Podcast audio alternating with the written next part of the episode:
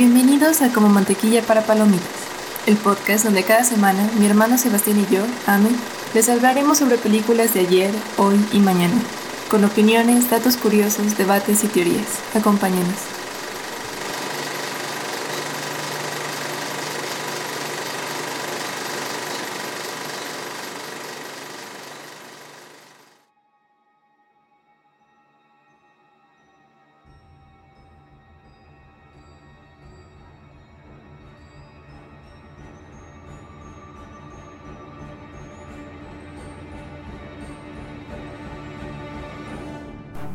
La saga de hoy se ha ganado su lugar en la historia del cine de terror gracias a su aguda inteligencia y su capacidad para desafiar los clichés del género. Cada película ofrece un misterio intrigante y giros inesperados, manteniendo al público en vilo y dejando una frase inolvidable. ¿Cuál es tu película de terror favorita?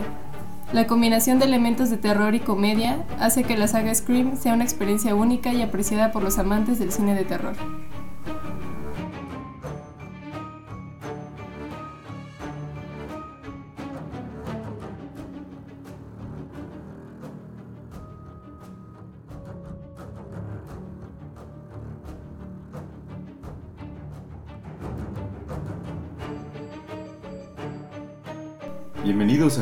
Mantequilla para Palomitas.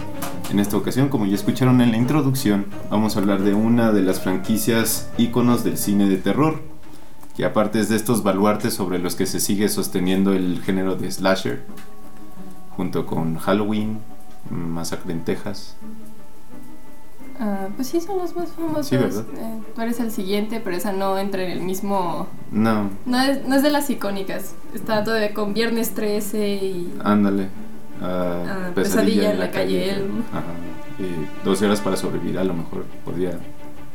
¿Quién sabe? Y fíjate que creo que ya lo hemos comentado antes cuando hicimos las de Halloween, pero a mí el único subgénero del terror que me gusta es el slasher. Entonces, evidentemente mi, mis películas favoritas de terror iban a ser parte de este género y son estas, The Scream. Son las de Scream. Entonces, vamos a hablar de toda la saga. Eh, digo, yo no las tengo tan presentes. Recientemente vi las últimas dos, la 5 y Con 6, Jenna Ortega. con Jenna Ortega, y la primera. Pero de la primera siempre me acuerdo porque es en la que se basó Scary Movie y la primera Sí. Scary Movie. Entonces, Y es que, empezando con justo con la primera y la relación con Scary Movie, o sea, Scary Movie se supone es una sátira completamente de las películas de terror. Es y para la primera eligieron la primera de Scream, Scream, claro. Que me da mucha risa porque Scream por sí misma ya era una parodia de las películas de, De terror. terror, claro. Porque si la idea de Scream era burlarse de todos estos clichés y todas estas reglas que justo mencionan en cada película sobre cómo funciona y cómo sobrevivir a la película de terror. Es correcto. Y aparte sigue reglas de, de saga porque la, la siguiente película tiene que tener más sangre y más boobies que la película Es que anterior. Es parte de lo que me encanta, porque justo en la primera te dan las reglas como para sobrevivir a un slasher. Ajá. En la segunda, como es una secuela, dicen, pero es que ahora estamos viviendo una secuela y las reglas son diferentes. Y también para la tercera, y luego me da mucha risa para la quinta, que es un remake, pero es una secuela al mismo tiempo, entonces es un requel, le dicen. Y que justo por eso las reglas cambian completamente. Entonces que incluso los personajes legado tienen que adaptarse a esta nueva... A esta nueva dinámica. Ujú. Es correcto. De hecho, qué bueno que tocas el tema, pero ya cuando lleguemos a esa Scary Movie, este, la, la. ¿Cómo se llama? Lo mencionaré. Ahora, te propongo dos maneras diferentes de hacer esto y tú eliges cómo quieres proceder: orden cronológico o en tu top de la que más te gustó a la que menos te gustó. Ah, yo digo que en cronológico y al final te doy un top. Ok, va, perfecto. Sirve que Entonces, decido porque creo que no... no te habías puesto a pensar top. en eso. ok, entonces estamos hablando de que hay seis películas de Scream. La primera, eh, Scream, Grita antes de morir, 1996. Entonces, datos de la película. Bueno, más que nada, Es dirigida por Wes Craven, que Wes para Craven. los que no sepan es el mismo que dirigió Halloween, la primera. la primera. Es que siempre hay muchos paralelismos en estas dos franquicias. Sí, de hecho me da risa porque en la quinta creo hay una escena donde le explica de qué van las películas de Stab, que son las películas de Sí, Scream que, que están basadas en Halloween. Scream. Dice como Halloween y el Ujú. de no, no es como no es como Halloween. Halloween. Dice, pues suena mucho como Halloween. De hecho, Entonces, sí, él el director es Wes Craven. también participó en las de Pesadilla en la calle Elm. Entonces es considerado Del padre del slasher. ¿no? uno de los más grandes representantes del slasher. Que no te creas, no es Scream, solo era Elm Street con Freddy Kru- Krueger y Ghostface con Scream. Que igual con esas dos, digo, Tiene suficiente. dos de las tres más importantes slashers, creo que Es, es- John Carpenter se le quedó un poquito pendejo. Es correcto. Eh, curiosamente, 31 de octubre, que es Halloween. Sí, es Halloween, Halloween. ¿no? 31 de octubre sale esa película.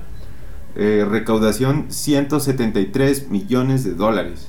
Y volvemos, estamos hablando en los noventas, donde la mercadotecnia no era lo que es ahora. Deja el- tú de eso. Y el estas alcance películas- tampoco era tan grande. Es correcto, y, pero deja tú de esto. De esto. Eh, estas películas, y lo hablamos en la de Halloween precisamente, son relativamente muy baratas de producir. O sea, lo único que Sí. gastas básicamente es en, en el... En las prostéticas de los muertos. Ajá, y obviamente en la nómina del, del cast. Sí, sí.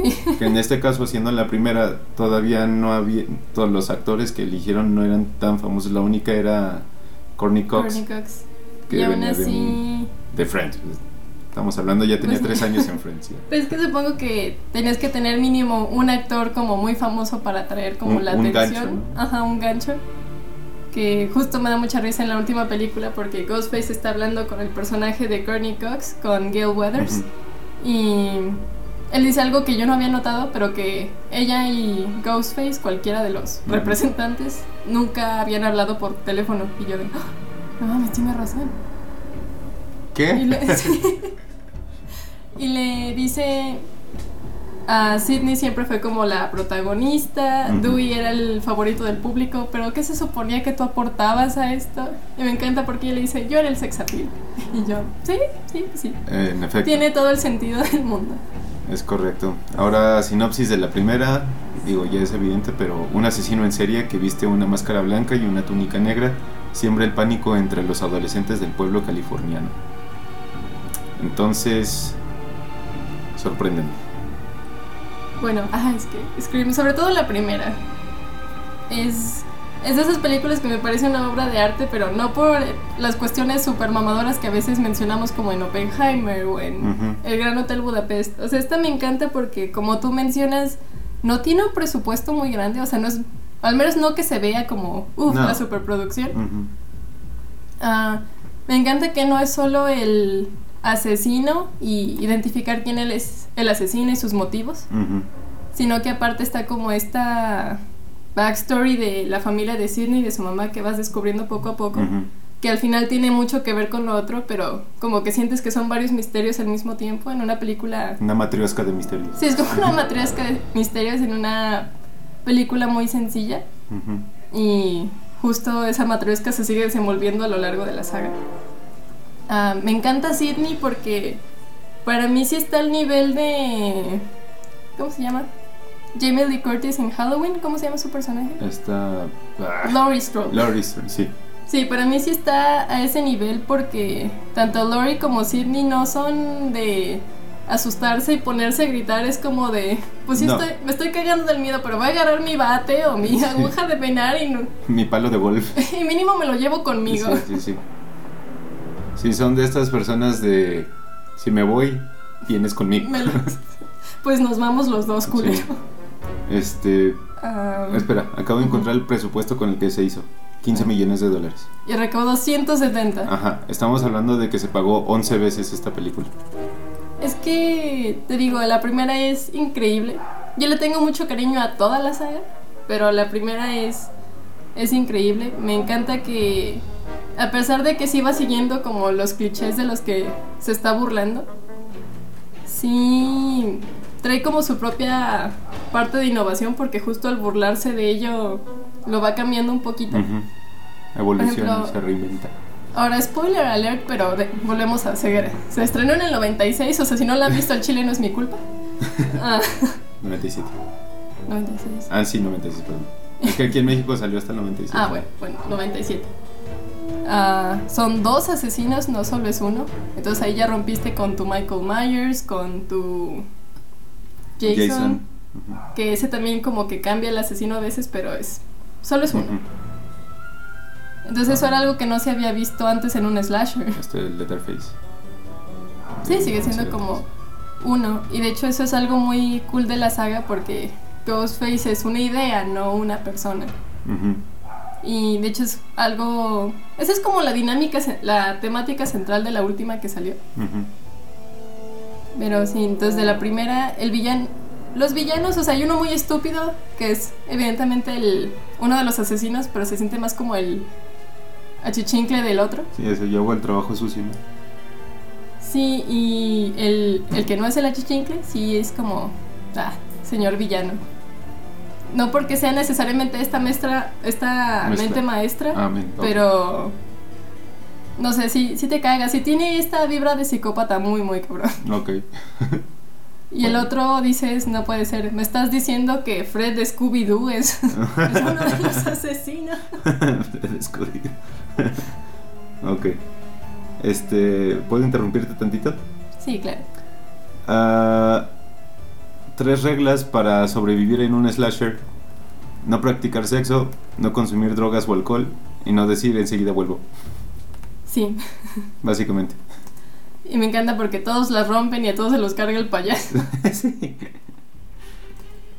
Ahora, esta película, tú sabes que a mí siempre me gusta destacar esta, esta parte, la música.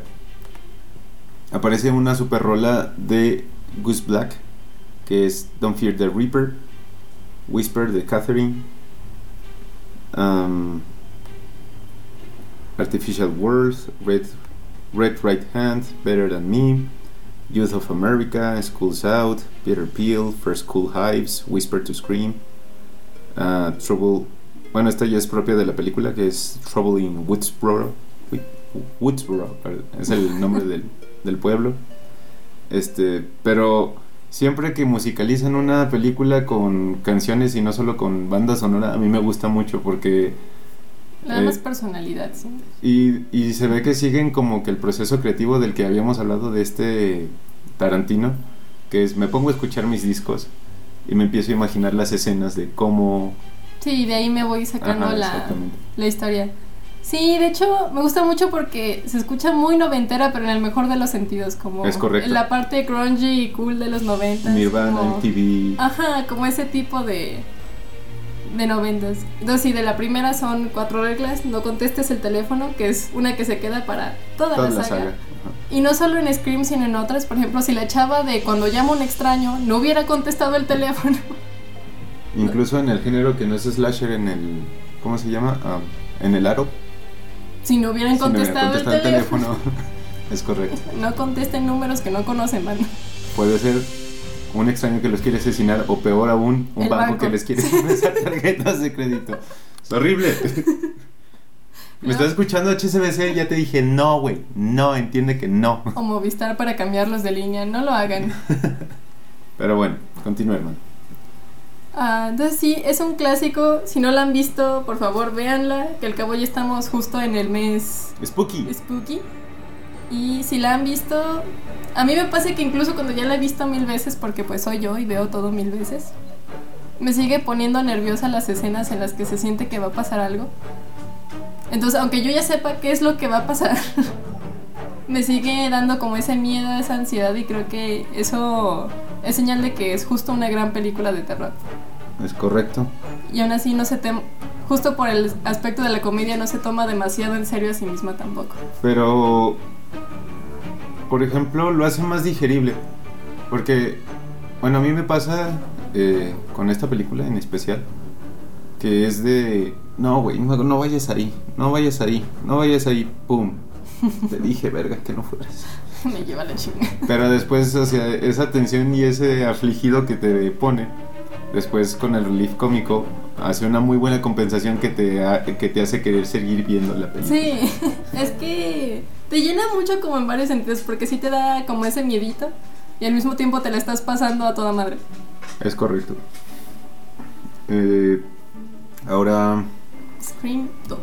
eh, bueno, nada más hablábamos de la recepción en taquilla de Scream 1. Ujú. Eh, también fue acreedora a varios, ¿cómo se llama? A varios premios. Por ejemplo, ganó el, el Gremio del Terror Internacional, la, la hizo ganadora a Mejor Película. Los premios Saturnos la hicieron ganadora a Mejor Actriz para Neve Campbell, eh, Mejor Película de Terror y Mejor Escritor para Killian Williamson. Los MTV Movie Awards la hicieron ganadora a la mejor película. Y el Festival de Cine Gerardner Gran Premio a Wes Craven. Entonces, sí, es, es una película que es legendaria, que es icónica, que es, pone uno de los de las primeras piedras para, para todo un género. Entonces, la verdad es, sí, véanla. Véanla porque Ese sí es un clásico Es un del clásico, género, un clásico del terror. Las otras, pues justo como secuelas ya hay una dinámica un poquito diferente, pero si van a ver algo de esta saga, que sea la primera. Es correcto. Ahora, ahora sí, Scream 2. Nada más para comparar. IMDb en la primera tenía una calificación de 8.1 de 10. Es bastante bueno. Es muy bueno. o sea, Porque es, IMDb es, es es estricto. Sí. es, Y, es ese maestro de mi clase nadie saca 10. y en la segunda baja hasta 6.3. Es que te digo, no no es la primera. Pero es que no sé qué decirte, yo le tengo mucho cariño a todas las A toda la saga. Pero ahí te van datos antes de que abordemos el tema como tal. Fecha de estreno en Estados Unidos, 12 de diciembre del 97. Repite como director Wes Craven. Presupuesto 24 millones. Recaudación 172 millones de dólares. La gente no mames, qué genial otra vez. Sí, porque estamos hablando de que se pagó 7 veces otra vez. Casi 7 veces. Es que ¿Sí? lo que tiene el género slasher, y creo que lo llegamos a hablar, que son una máquina de dinero. Es porque precisamente volvemos a lo mismo, es relativamente baratas hacerlas.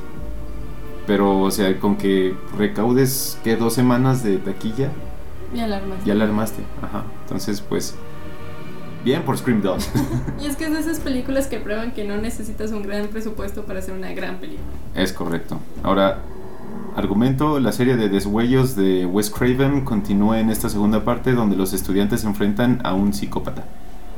Ergo, es lo mismo. Es lo mismo que la primera, pero ahora están en la universidad. ok.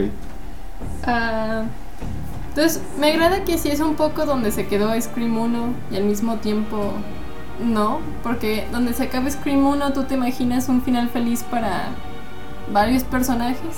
Luego te dicen, jaja, la vida no funciona así. Sí, sí, sí. Y, y eso está padre de esta saga porque es, es como que ¿qué quiere más la gente que un héroe? Un héroe caído. Ajá, exactamente. Entonces que te den personajes que te caen bien y los vayan matando a, a, lo largo de la saga. Es que Te, es, te hace decir, ah, me dolió pero lo necesitaba. Es que es increíble porque justo de la primera película el grupito de su de su está el grupito de amigos y se muere, no sé, la mitad. Y te queda como este grupito de protagonistas. Y conforme se va dando la saga también, de ese grupito mismo vas perdiendo uno a No, uno. uno y es- tú, no, ya no puedo. Pero no dame otra. Sí, totalmente. Es correcto. Entonces háblame del Scream 2. Bueno, como ya dijo mi hermano, es básicamente lo mismo porque pues es un slasher.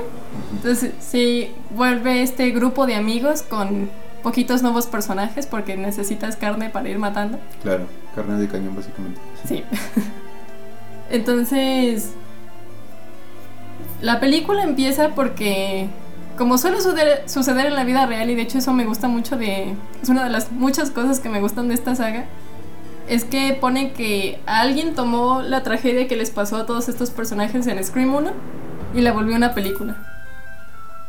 Uy, como el Cien Pies Humano 2. De las películas más ojetes que he visto.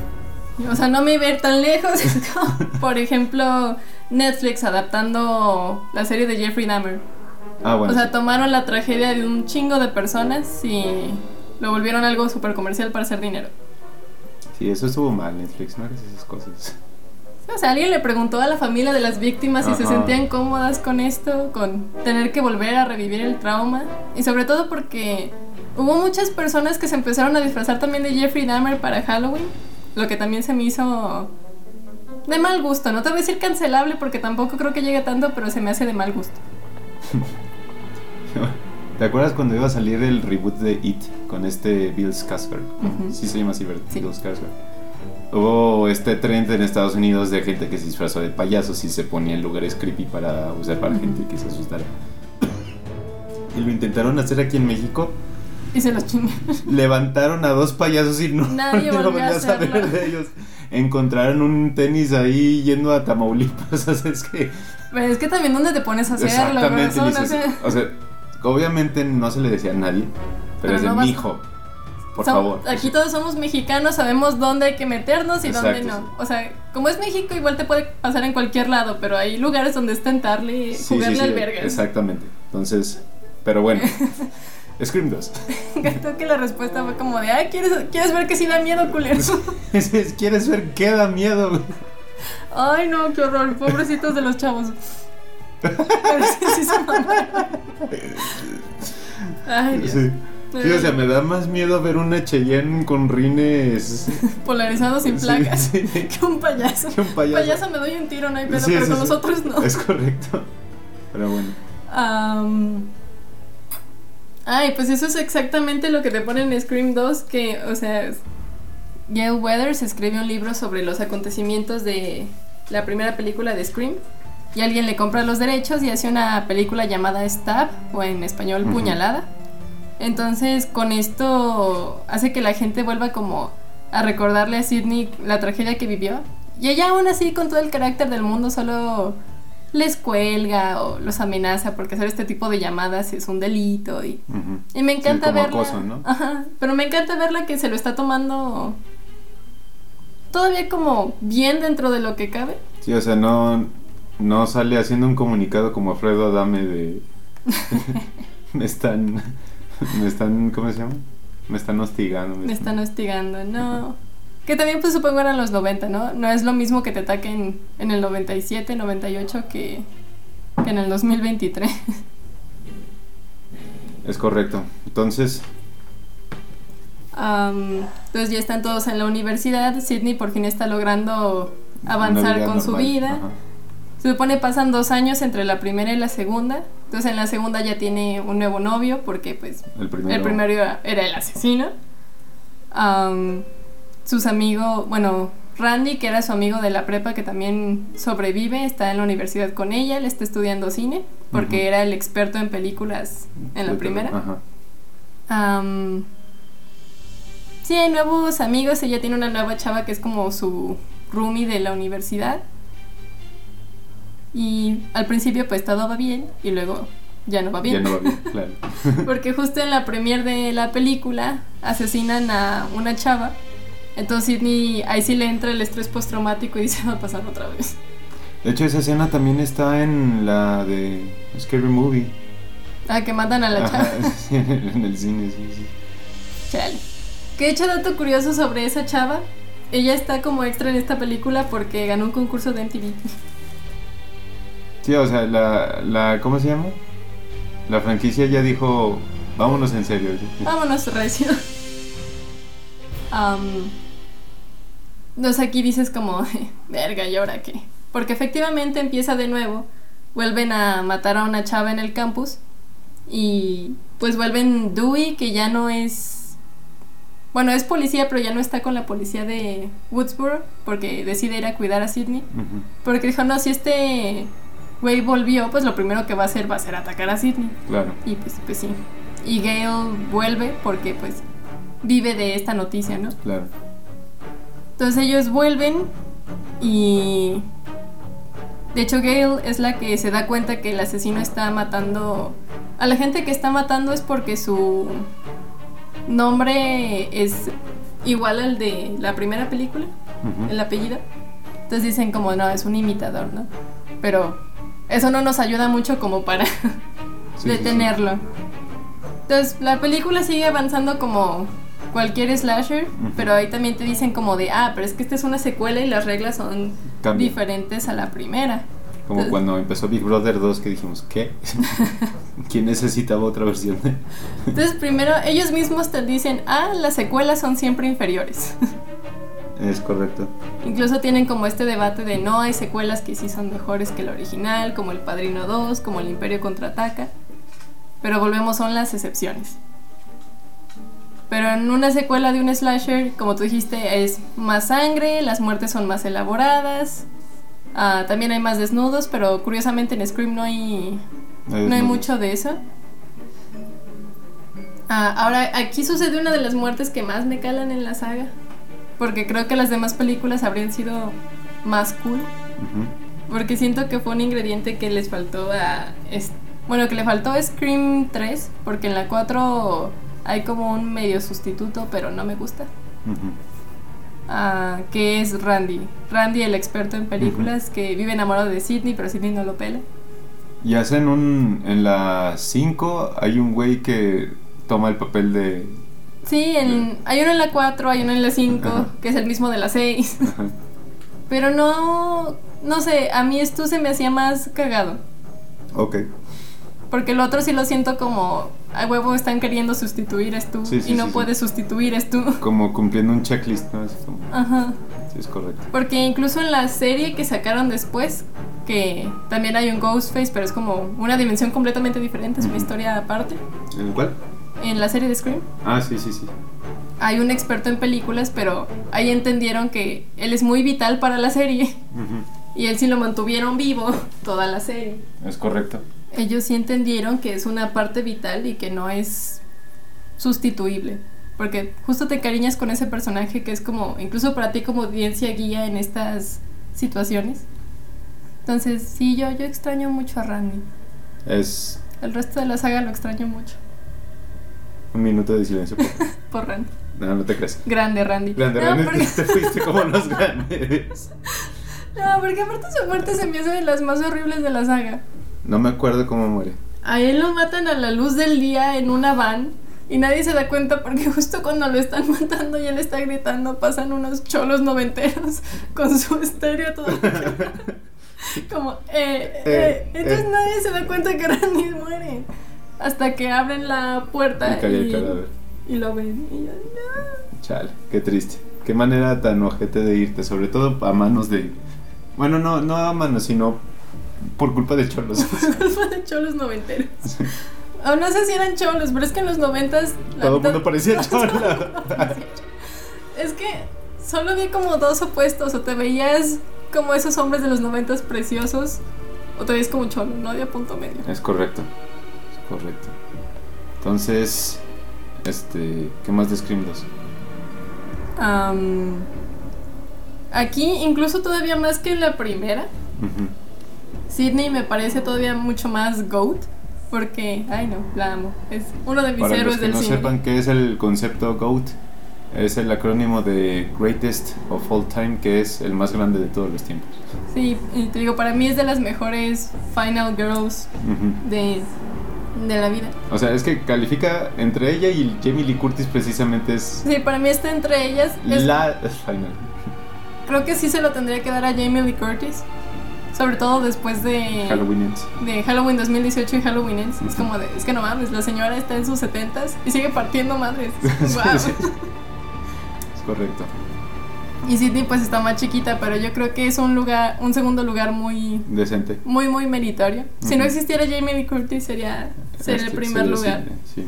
De hecho, incluso en Scream 4 le dicen, tú eres lo más cercano a Jamie Lee Curtis que hay. Pero no, no hay Not todavía. sí. Y yo, ah, y Sidney, gracias. Gracias. Ah, porque hay una línea que es más brutal que cualquier asesinato de Ghostface en cualquier película. Porque ya cuando se está dando el tiro al final con los asesinos, porque como buena película de Scream son dos. Ella le dice al asesino, pero te estás olvidando de una cosa sobre Billy Loomis, que era su exnovio, el asesino de la primera. Le preguntan de qué. I fucking killed him. Oh. Y yo, ah, y procede a matar a este güey también. Y yo de, sí, ni eres mi puto héroe". Porque justo, también por el tipo de asesino que es Michael Myers. O sea, Laurie tampoco es ese tipo de, de protagonistas. O sea, ellos nunca hablan, ellos nunca tienen un diálogo, ellos nada más se, se Es muelen a golpes. limpio, sí. sí. Déjate venir, Estilo perro. polinés. Y Sidney y Ghostface sí tienen como esta relación, curiosamente diría que más cercana, como más Como más personal, ¿no? Como... Sí, como más sociable. Pero justo porque los asesinos de Scream siempre tienen una conexión directa con Sidney. Entonces en Scream 2, de nuevo, perdón por el spoiler, es la mamá de Billy como venganza y el estudiante de cine fan de Tarantino de amigo de Randy. Yo Ah. dije, ahora, Pero atacando. pero atacando, justo. Chale. Ah, entonces sí me encanta que Sidney es de esos personajes femeninos muy duros, pero no es un no es Marisú. O sea, ella también ves que le batalla. Sangra, que. Sí, eh, porque herida. mi pobre Sidney, las veces que la apuñalan en esta saga. También el personaje de Gale entra mucho en, en eso porque es un excelente periodista. Y también las veces que me la madrean en la saga. Incluso misma Sidney se la madrea un par de veces. Es correcto. Porque sí se mama, o sea, sí es medio ojete Gale. Ujú. Entonces, por eso es de esos ejemplos que cuando salió Wonder Woman y dijeron al fin una película con un personaje femenino fuerte, yo de, perdóname. Y, y Jamie Lee Curtis. Y Jamie Lee Curtis y, y, y Courtney Cox. es- y Courtney Cox y y Sidney Prescott y, sí. y la princesa Leia, Sarah Sí. Connor, todas chingaron a su madre. Sarah Connor. Este, oye, tiempo, tiempo. Voy a regresarme tantito a Scream 1. Ok. Porque este era un dato que probablemente tú no sabías, pero, pero era, fue una realidad. Cuando se empezó a promocionar Scream, este, la que salía en los pósters era el personaje de Casey Becker, que es Drew Barrymore. Sí, aplicaron un psycho donde la gente creyó que esta ah, novia de América iba a ser la protagonista Ajá, y con y eso se la vendieron la chingan en los primeros 15 Justo, minutos. exacto como en Psycho. Sí. Y es justo de esas cosas de las que se ríe Scream de los otros slashers que vinieron antes de ella. Y es mitad reírse, mitad hacerles homenaje. Homenaje, claro. Entonces sí, Porque creo que la comedia es un gran homenaje. sí, de hecho es... Porque si solo lo imitaras como tal... Sí, como, No. no. No, de hecho es, es más probable que salga mal. Sí. Totalmente. Pero bueno, entonces, ¿algo más de Scream 2? Am, no, se me siguen haciendo mejores los, asin- los asesinos de, de la primera. Pero hay una escena en Scream 2 que me hace cagarme de risa. Porque, o sea, si está hecha como comedia y aún así es como en un momento de mucha tensión. Que también te muestra que el asesino es humano. Entonces, en toda la saga también se madrean al asesino. Es correcto. Entonces, en Scream 2 hay una escena que me da mucha risa porque él va persiguiendo a Sidney por una sala y se tropieza con un señor y se da la madre solita. Y a mí me da mucha risa porque justo a diferencia de Halloween y Michael Myers, que es casi este ente sobrenatural, aquí el asesino también la caga. Sí, sí, sí. Porque en realidad no hay- en la vida real no hay asesinos perfectos, o sea, terminan atrapándolos eventualmente. Y de hecho muchos en realidad son bien estúpidos, o sea, nomás no los atrapan a veces por... Porque la policía que los está persiguiendo Son todavía más más estúpidos. Pero... o sea, creo que. Creo Sí. que solo hay dos a nivel leyenda que nunca sabemos qué pasó: que es Jack the Ripper y Zodiac. Sí. Justo porque los demás se ven... Ah, y el estrangulador de Boston. Scranton Strangle. Grande de Office. Este, pero sí, totalmente. Am, entonces, sí, de hecho, creo que tienes un gran punto aquí. em, que, que nunca se nos olvide que este tipo de gente también es humano. ¿sí? Sí, que No. por más imponente que se vea con el disfraz y la máscara y el cuchillo, o sea, sigue siendo humano. Y me Y- encanta que... Y, y que sepan que ellos sangran igual que tú. Por eso el Sí. personaje de, de Sidney es tan loable. O sea, porque, ella lo sabe. Ajá. Y es como, déjate venir, perro. sí, de alguna manera. Sí, volvemos a Sidney es muy Jamie Lee Curtis de, pues si yo me voy, tú te vienes conmigo. sí, exacto, exacto. Así las Ah. cosas. También lo que sí tiene igual de la primera, y de hecho creo que todas las películas de Scream lo tienen, y va a haber algún mamador que diga, ay, yo me di cuenta en los primeros cinco minutos. Pero sí es muy difícil darte cuenta quién es el asesino. Porque en Scream, al menos que apuñalen 27 veces a alguien, tú dudas. Claro. Sobre todo después de la primera, porque sabes que apuñalen a alguien no significa que no sea el asesino. O sea, necesitas correcto. verlos morirse para decir, ok, ese está descartado. Es correcto. Es correcto. Ahora, ¿te parece si damos el salto a Scream 3? Me parece bien. Y con esta se llega al siglo XXI. También es necesario mencionar eso para Sí. entender el contexto. Aquí dejamos atrás a los noventas. Exactamente, exactamente. Es, es precisamente la brecha generacional entre tú y yo. Casi. Sí. Este. Recaudación 161 millones de dólares. Digo, ya es más baja, pero aún así. Pues es que sí pasó más tiempo entre la segunda y la tercera que entre la primera y la segunda. Es correcto, pero aún así, Bari. Presupuesto 40 millones. Y recaudó 161. Se sigue pagando mil Sí, veces. Sí, o sea, es que. Es que, ¿sabes cuál es mi problema? aquí? increíble. Exacto, porque la gente dice, es que ¿por qué siguen haciendo películas de estas? Güey, Mientras tú vas al cine. O sea, vivimos en un sistema capitalista. Mientras tú sigas haciendo que estas películas se paguen cuatro veces. Sí, por eso me prometí que el último live action de Disney que veía era el de la sirenita. Dije, pues es que claro que van a seguirlas haciendo si yo sigo viniendo a verlas. es correcto. Mientras tu estadística aparezca en Disney Plus de vista. De la vida. Es No, y aún así, por ejemplo, está el caso de Elementos, que en taquilla le fue muy mal, pero fue un exitazo en Disney Plus. Y parece ser de esas, pre- eh, ¿cómo se llama? Películas donde el tiempo les va haciendo justicia. Les va dando la razón. Exactamente. Y creo que el streaming, de hecho, acelera mucho ese proceso. Es correcto. Sí, pues es que tenerla a tu disposición para cuando la quieres ver. Ya no son los noventas donde tenías que rentar Sí. las películas. Porque aparte mucha gente pensó como de, no le voy a dar mi dinero. Entonces me espero que salga en streaming, que de todas maneras es darle tu dinero, pero no vamos a entrar en tecnicismos. y yo la defendí mucho cuando estaba en el cine y me da mucho gusto que por fin se le estén dando el crédito que merece porque es una película hermosa. Hermosa, es... es- de las mejores comedias románticas que han hecho en la historia. sí, está. Sí, sí, está muy Tú bonito. entras a verla creyendo que es una película justo sobre gente de agua y gente de fuego y de repente descubres una película de migración y racismo bien cabrona y Sí, tú sí, de, sí, "Oh". donde, donde hay gente que se siente no recibida en un país y hay gente xenófoba. Sí, como si existen diferencias culturales. Ajá, y- exactamente. Sí, es una gran manera de, de darles ese bonito mensaje de no racismo a, Y también a los niños. Sí, y también la parte de inteligencia emocional que le dicen es que usualmente el enojo te está intentando decir algo. Ujú. O sea, no, no es solo meterte en problemas. O sea, cuando llegas a ese punto es porque tu cuerpo, tu mente, tu algo te está diciendo que algo no está bien. Dicen que el enojo es una tristeza bastante grande acumulada, entonces la manera de, de sacarlo es como una bámbula de, de vapor de una olla express. es- Sí. Justo. Pero no estábamos aquí para hablar de elementos. Scream 3 recibe el siglo en el 4 de febrero del año 2000. Repite como director Wes Craven. Ah, guion apar- ¿Cómo se llama? Guión a manos de Evan Kruger, otra vez. Historia de Kevin Williamson. Y montaje de Patrick Lucier. Aquí hay una cosa que me molesta mucho de esta película. Ok. Y es el flequillo que le hicieron a Courtney Cox para esta película. Es lo, es lo peor que he visto. Es un crimen de odio hacia Courtney Cox.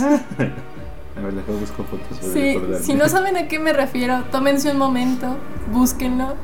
Ah, ya vi. Ustedes saben lo guapa que es esa mujer, es Mónica de Friends. Y luego vean lo que le hicieron para esta película. Sí, sí, sí, sí, está muy mal. No, no, o sea, realmente el crimen en esta película fue haberle puesto ese flequillo. Exacto, eso es lo que más me molesta, que todos los asesinatos en esta película quedan pendejos. Contra el flequillo. Es el crimen más grande en esta película. Es correcto. Pero bueno, retomamos. Gail Weathers y sus amigos ayudan en la investigación donde un asesino imitador acecha a los actores del estudio. Sí, aquí muy parecido a lo que le sucede a Lori en Halloween 2018. Sidney ya se rindió en tener una vida normal, ya aceptó que no la va a tener Ujú. y no está lista para tenerla, ya está en este modo, me excluyo del mundo para que ningún asesino pueda volver a encontrarme. Ujú. Ah, como volvieron a, a suceder a las de asesinatos, los estudios de cine dijeron, güey, hay que seguir haciendo estas películas. Y pues, Sí, sale contraproducente, ¿no? Sí, entonces para Scream 3 curiosamente están grabando Puñalada 3. Ujú. Pero como todavía no había una historia real, ya se estaban como fumando lo que iba a suceder. Ahora aquí de nuevo el asesino empieza a matar gente, porque sí. Pero aquí es para encontrar a Sidney. De hecho, los primeros dos o dos asesinatos, creo. Sí, pues sí, es que suceden en la misma tanda, ok. Primero amenaza a Cotton Weary, que es uno de los personajes que viene desde la primera. No uno que tú quieras, uno que aprecies, pero que ya venía desde el 96. Ujú. Y sí, o sea, lo amenaza con matar a su novia, con matarlo a él. Ujú. Y lo único que es como de, y te dejo vivir, pero dime dónde está Sidney. Ujú. Y con todo el honor que tiene ese personaje, porque realmente a mí me caga, ok.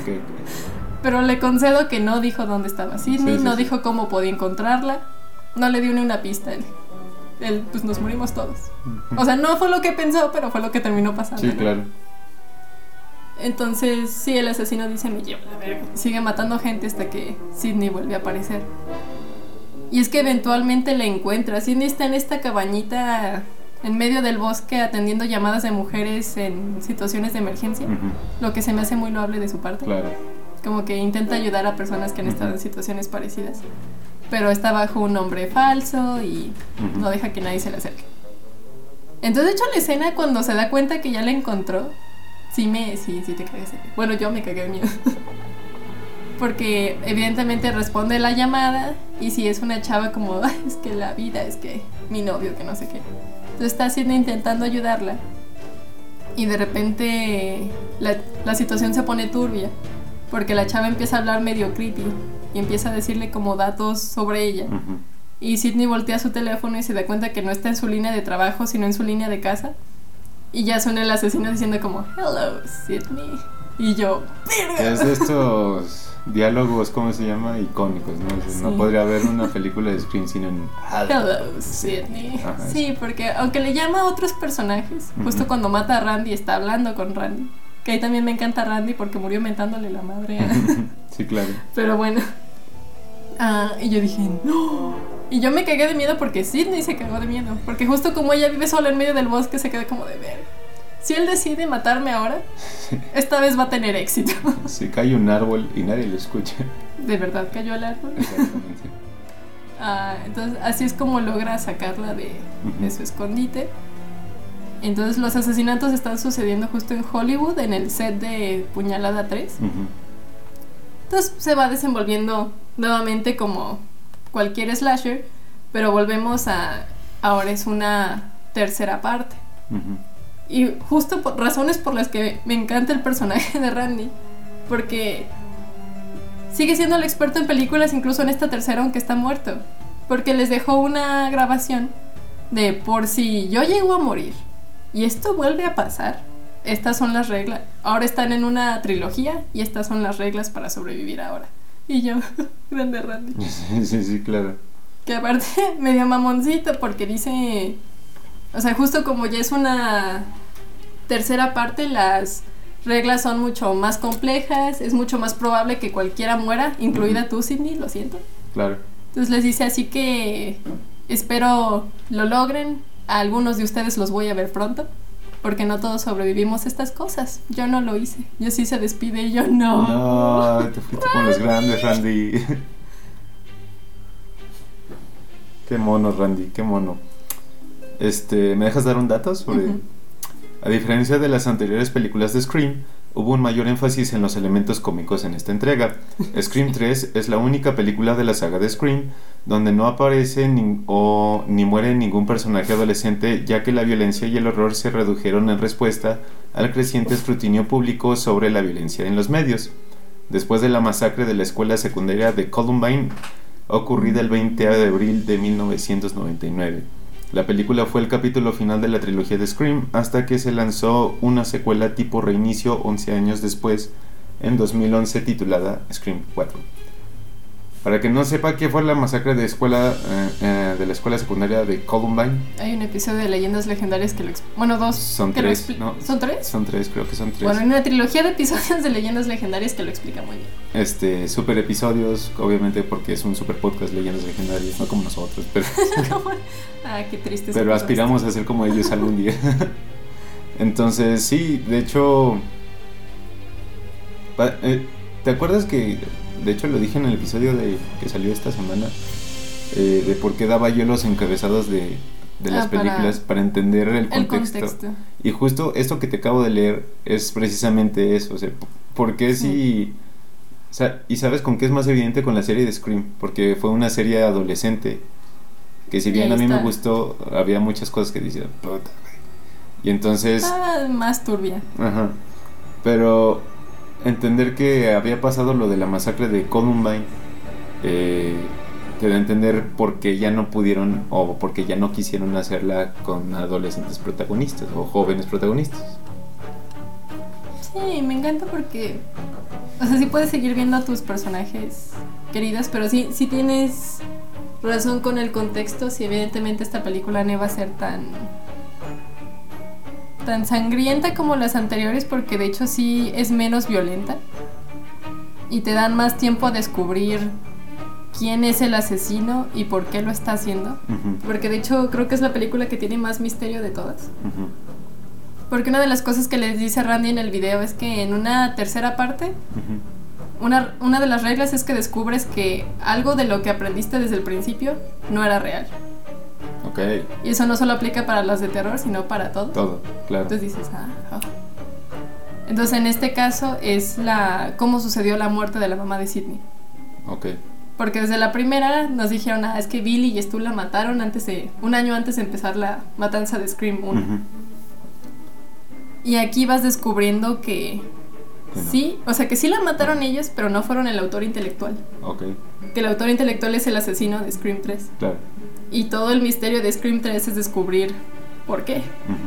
Y ahí descubres como toda esta historia detrás de la mamá de Sidney, de lo que vivió en Hollywood, que de hecho intentó ser actriz en Hollywood y muchas cosas que le pasaron. Sí, claro. y cómo se volvió la persona que se volvió al final, que hizo que la matara. Pero sí se me hace el asesino más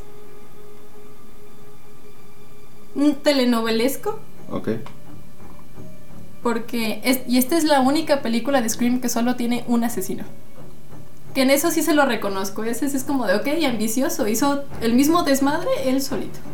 Pero aparte de reconocerse, porque bien te dijiste tú hace rato, llegó un momento donde tú también te cagaste de miedo cuando viste que Sidney se cagó de miedo. Y, y volvemos a esta parte que tiene que ser que te dé más miedo lo que no ves que lo que ves. Porque claro que te va a pantallar que alguien, alguien lo apuñalen 26 veces, Sí. pero no verlo Sí, o saber que hay un está- peligro ajá. latente es... Sí, que de hecho es justo la temática de cuando llama un extraño. Si tú Ujú. ves cuando llama un extraño, no hay un solo asesinato gore. Y pocas películas me han tenido tan aterrada en mi asiento como esa película. Si no la han visto, véanla, por favor. Ya, ya hablaremos de ella después. Nada más tiene un jumpscare en toda la película. Y con ese tienes. Hijo de tu puta madre. No, o sea. Sí salté, literalmente salté. Sí y luego me hice bolita. Yo de no, Dios, por favor. ¿Por qué elegí ver esta película? Am, resulta ser el medio hermano de Sidney. Claro, tenía que ser. Te dije que estaba más telenovelesco. Am, Que eso se lo robaron de, de Halloween 2, básicamente. Un poco, sí.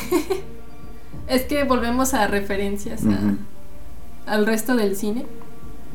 Pero, entonces sí, aunque se me hace como el más telenovelesco, me parece muy loable que una sola persona haya logrado el mismo desmadre que todos los demás. Porque aparte, dicen una de las reglas de la tercera película es que en esta el asesino parece sobrenatural, o sea, no lo matas con nada.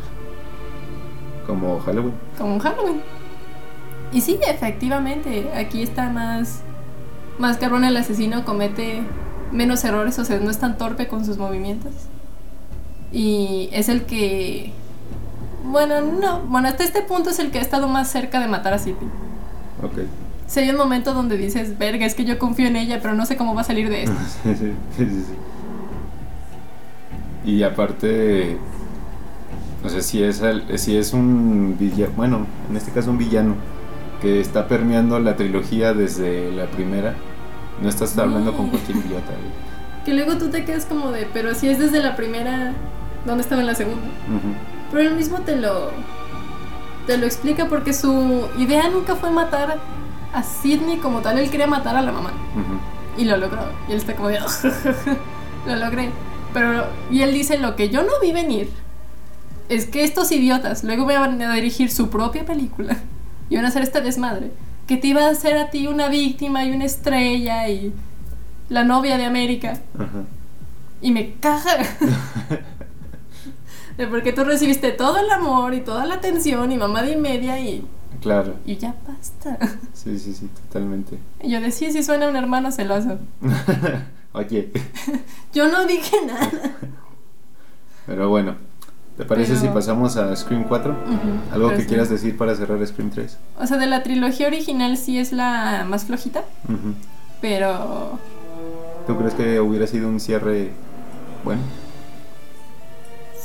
pues sí, o sea, no no me hubiera molestado si se hubiera quedado ahí, pero creo que las que vinieron, creo que la 4 hubiera sido un buen cierre. Ya lo que son la quinta y la 6 pudieron no haber existido, pero asumo que el el estudio necesitaba dinero. Y ya nada más para terminar, hay una hay un diálogo en Scream 3 porque justo están en Hollywood y una de las cosas que descubren es como estas situaciones turbias que suceden en Hollywood de este productor haciendo orgías y subastando mujeres para que les den un papel en Hollywood. Entonces dicen Hollywood solo es un lugar donde los villanos cumplen sus sueños, algo así. Y la, Oh. Y la película está producida por Harvey Weinstein. Oh, Y yo dije, ah, el descaro. la hipocresía, No mames. el cinismo. Y ya, ahora sí, eso es todo. Ok. Wow, eso no, sab- no sabía. sabía No lo habías... No, no, no. Pero bueno, llegamos a Scream 4. Eh, espera, yo tenía aquí la fecha así. Estrenada el 11 de abril de 2011. Y permíteme decir algo. Dice Wikipedia en, en, en su inicio, en la introducción. Originalmente la serie fue planificada como una trilogía, pero después de 10 años, el productor Bob Weinstein pensó que era el momento adecuado para otra secuela. Dependiendo de sus ganancias en taquilla, Scream 4 pretendía ser el inicio de una nueva trilogía. Williamson abandonó la producción para sus condiciones del contrato y Erin Kruger fue llamado para reescribir el guion. Entonces, básicamente dijeron, vamos a hacer más dinero. Y luego fue de, verga, no lo estamos haciendo bien. Traigan a la caballeriza. Chale. Pues es que sí, y sí, porque sí es meterte con una saga muy querida. O sea, los fans que tiene esta saga son fans ah, muy. Como fans de Star. como los fans de Staff, como la- los fans de Star Wars, o sea, sí. Ya están rayando en lo tóxico. Te, te lo tomas muy en serio. Sí. Y de hecho, mismo Scream se ríe al respecto en otra de las entregas. Pero bueno, eh, presupuesto 40 millones, o sea, ya le dieron bastante más dinero que a las otras. Recaudación 97.2. ¿Qué dices? se pagó dos veces. Se pagó dos veces. Pero sí, ya no es lo- Veníamos de agregarte 6, 10 y 15. Sí, o sea, sí se nota un poquito la diferencia y creo que parte de eso fue que la saga no se no fue tan no sé tan constante o tan eterna como Halloween, por ejemplo. Que casi cada año tenías una nueva entrega de Halloween o cada cinco años. El- bueno, el, si bien el universo de Scream 4 es lineal, digámoslo así, el de Halloween es un multiverso, básicamente. Sí, ahí hay múltiples líneas del tiempo y es un desmadre. Que de hecho en ese sentido creo que Slim- Scream es más limpia. Ajá. Pero me refiero a que el, los fans del cine, y sobre todo los fans del cine de terror, siempre tienen, siempre tenían presente Halloween, para bien o para mal, pero la tenían presente. Y como que Scream fue como de, ah, espérame, ¿cuál era esa? Sí, sí. Como que sí pasó un Bastante tiempo. O sea, los fans claro que dijeron, claro, Scream. Pero, 11 años, pues pues bastante. sí. Por ejemplo, para mí, que para 2011 ya tenía... 10 10. años. Ajá. Y yo nunca había visto una película de Scream. Para mí Scream 4 era como de, ah, otra película genérica de terror que salió su parte 1000. Ajá. Entonces creo que es mucho... Creo que fue mucho por ahí también. Porque Scream 4 sí se me hace poquito mejor como un todo que Scream 3. Pero Scream 3 todavía tiene como ese encanto de todavía finales de los 90. O sea, ya es el 2000, pero todavía se arrastra un poquito de Claro. ahí. Sí, porque no son cambios súbitos, ¿no? Sí, porque justo como mencionaron con Scream 4 intentan hacer como este cambio de generación. Y creo que los que somos muy fans de algo resentimos un poquito cuando nos intentan hacer eso. Claro. Como de, ay. Pero bueno, el argumento. En la noche del decimoquinto aniversario de la masacre de Woodsboro y 11 años después de la matanza realizada por Roman Bridger en Hollywood, los estudiantes de la secundaria Jenny Randall y Marnie Cooper se reúnen en la casa de la primera para ver un maratón de películas de Stab. Pero al poco tiempo son atacadas y asesinadas brutalmente por un nuevo asesino Ghostface. Al día siguiente, Sidney Prescott, ahora autora de un libro de autoayuda, vuelve a su ciudad natal, Woodsboro, para la última etapa de la gira promocional de la obra junto a su publicista Rebecca. Ok. Ok. Ah, sí, es una nueva generación y de hecho la película empieza riéndose de, del género de terror de películas justo como Halloween, como Pesadilla en la calle Elm, que ya sacaron mil entregas y ya ni siquiera tienen sentido. Totalmente. De hecho, esta primera escena creo que de hecho se ríe mucho, mucho de Halloween específicamente. Porque para Scream 4 ya salieron como nueve películas de Stab. Y ya involucran viajes en el tiempo, líneas temporales y gemelos malvados y todo este tipo de cosas. Y ellos mismos se explican de pues es que Sidney dijo que iba a demandar al estudio si seguía si seguían sacando películas de su vida. Claro. Sí, pues, sí. Entonces tuvieron que poner creativos, pero sí, ya se siente como esa risa de como los idiotas de Halloween que siguen sacando pendejadas. Totalmente. Ahora, eh, ¿tú dirías que esta es la más flojita de toda la saga? No, te digo que para mí la más flojita de toda la saga probablemente sea Scream 3, Ujú. Pero se me hace ma- pero esta se me haría la más Olvidable. Sí, porque justo Scream 3 me parece muy especial que sea un único asesino. Que ahí mismo Scream rompiera con su propia, su propia regla. Claro. Porque justo dices, para sobrevivir a una película de staff, tienes que saber que hay dos asesinos, ¿no? No solo tienes que encontrar uno. Entonces estás bien preocupado intentando encontrar a dos y no encuentras a ninguno porque solo era uno. No manches, pero el trauma psicológico, ¿no? La paranoia de es que por ahí tiene ¿Quién que era estar el otro? Ajá, exacto. Sí, sí, yo creo... Y de hecho creo que es parte de justo la tortura que te causa a ti como espectador. Porque de hecho cuando ves al primero, tú estás con la paranoia de en cualquier momento salta el segundo de atrás a apuñalar Claro. a Sidney. Claro. Y, y nunca sucede. Es como ese episodio de Phineas y Ferb de... En la playa nadie me aventó arena, pero no pude disfrutarlo porque estaba preocupada. Totalmente. Pero bueno, Ah. Scream 4. Sí, aquí la serie de asesinatos empieza ahora sí con adolescentes otra vez. Ya Courtney, bueno, ya, Courtney, ya Gail, Dewey y Sidney son, son adultos. Gail y Dewey llevan 10 años casados, ya estamos hablando de hablando de adultos responsables y creo que justo por eso volvemos con los adolescentes porque ya no sería tan entretenido. No sería lo mismo ya como estos adultos corriendo del asesino como en los noventas, ¿no? Claro. Ya de ellos esperas o- otra cosa. Más templanza. Sí, ya es diferente. Sí, sí, sí. Y sí, justo por eso se supone es una nueva generación. Entonces vas viendo como muchos paralelismos. Como la sobrina de Sidney parecería ser la nueva Sidney. Y pues sí, sus amigos los van matando uno a uno y sospechas del novio porque nunca confíes en el interés amoroso. Es la primera regla de Stab. Es correcto. Esa tiene los asesinatos. bueno, hasta ese momento, tener los asesinatos más turbios de, de toda la saga, Ujú. es donde te empiezas a preocupar también por los del legado, porque incluso cuando en la, tri- en la tercera te dicen aquí cualquiera puede morir, como que no lo crees. Claro. Pero ahora como... Ahora sí lo crees, porque justo, y también lo mencionan en las últimas dos, la tendencia de ya el siglo XXI es sí deshacerte de los personajes legado. Aquí nadie está a salvo. Y si se lo hicieron a Luke Skywalker en Star Wars, se lo pueden hacer a cualquiera. ¡Oh! ¡Oh! Eso duele. Todavía me duele. Sí. Ok. Parece justo. Me.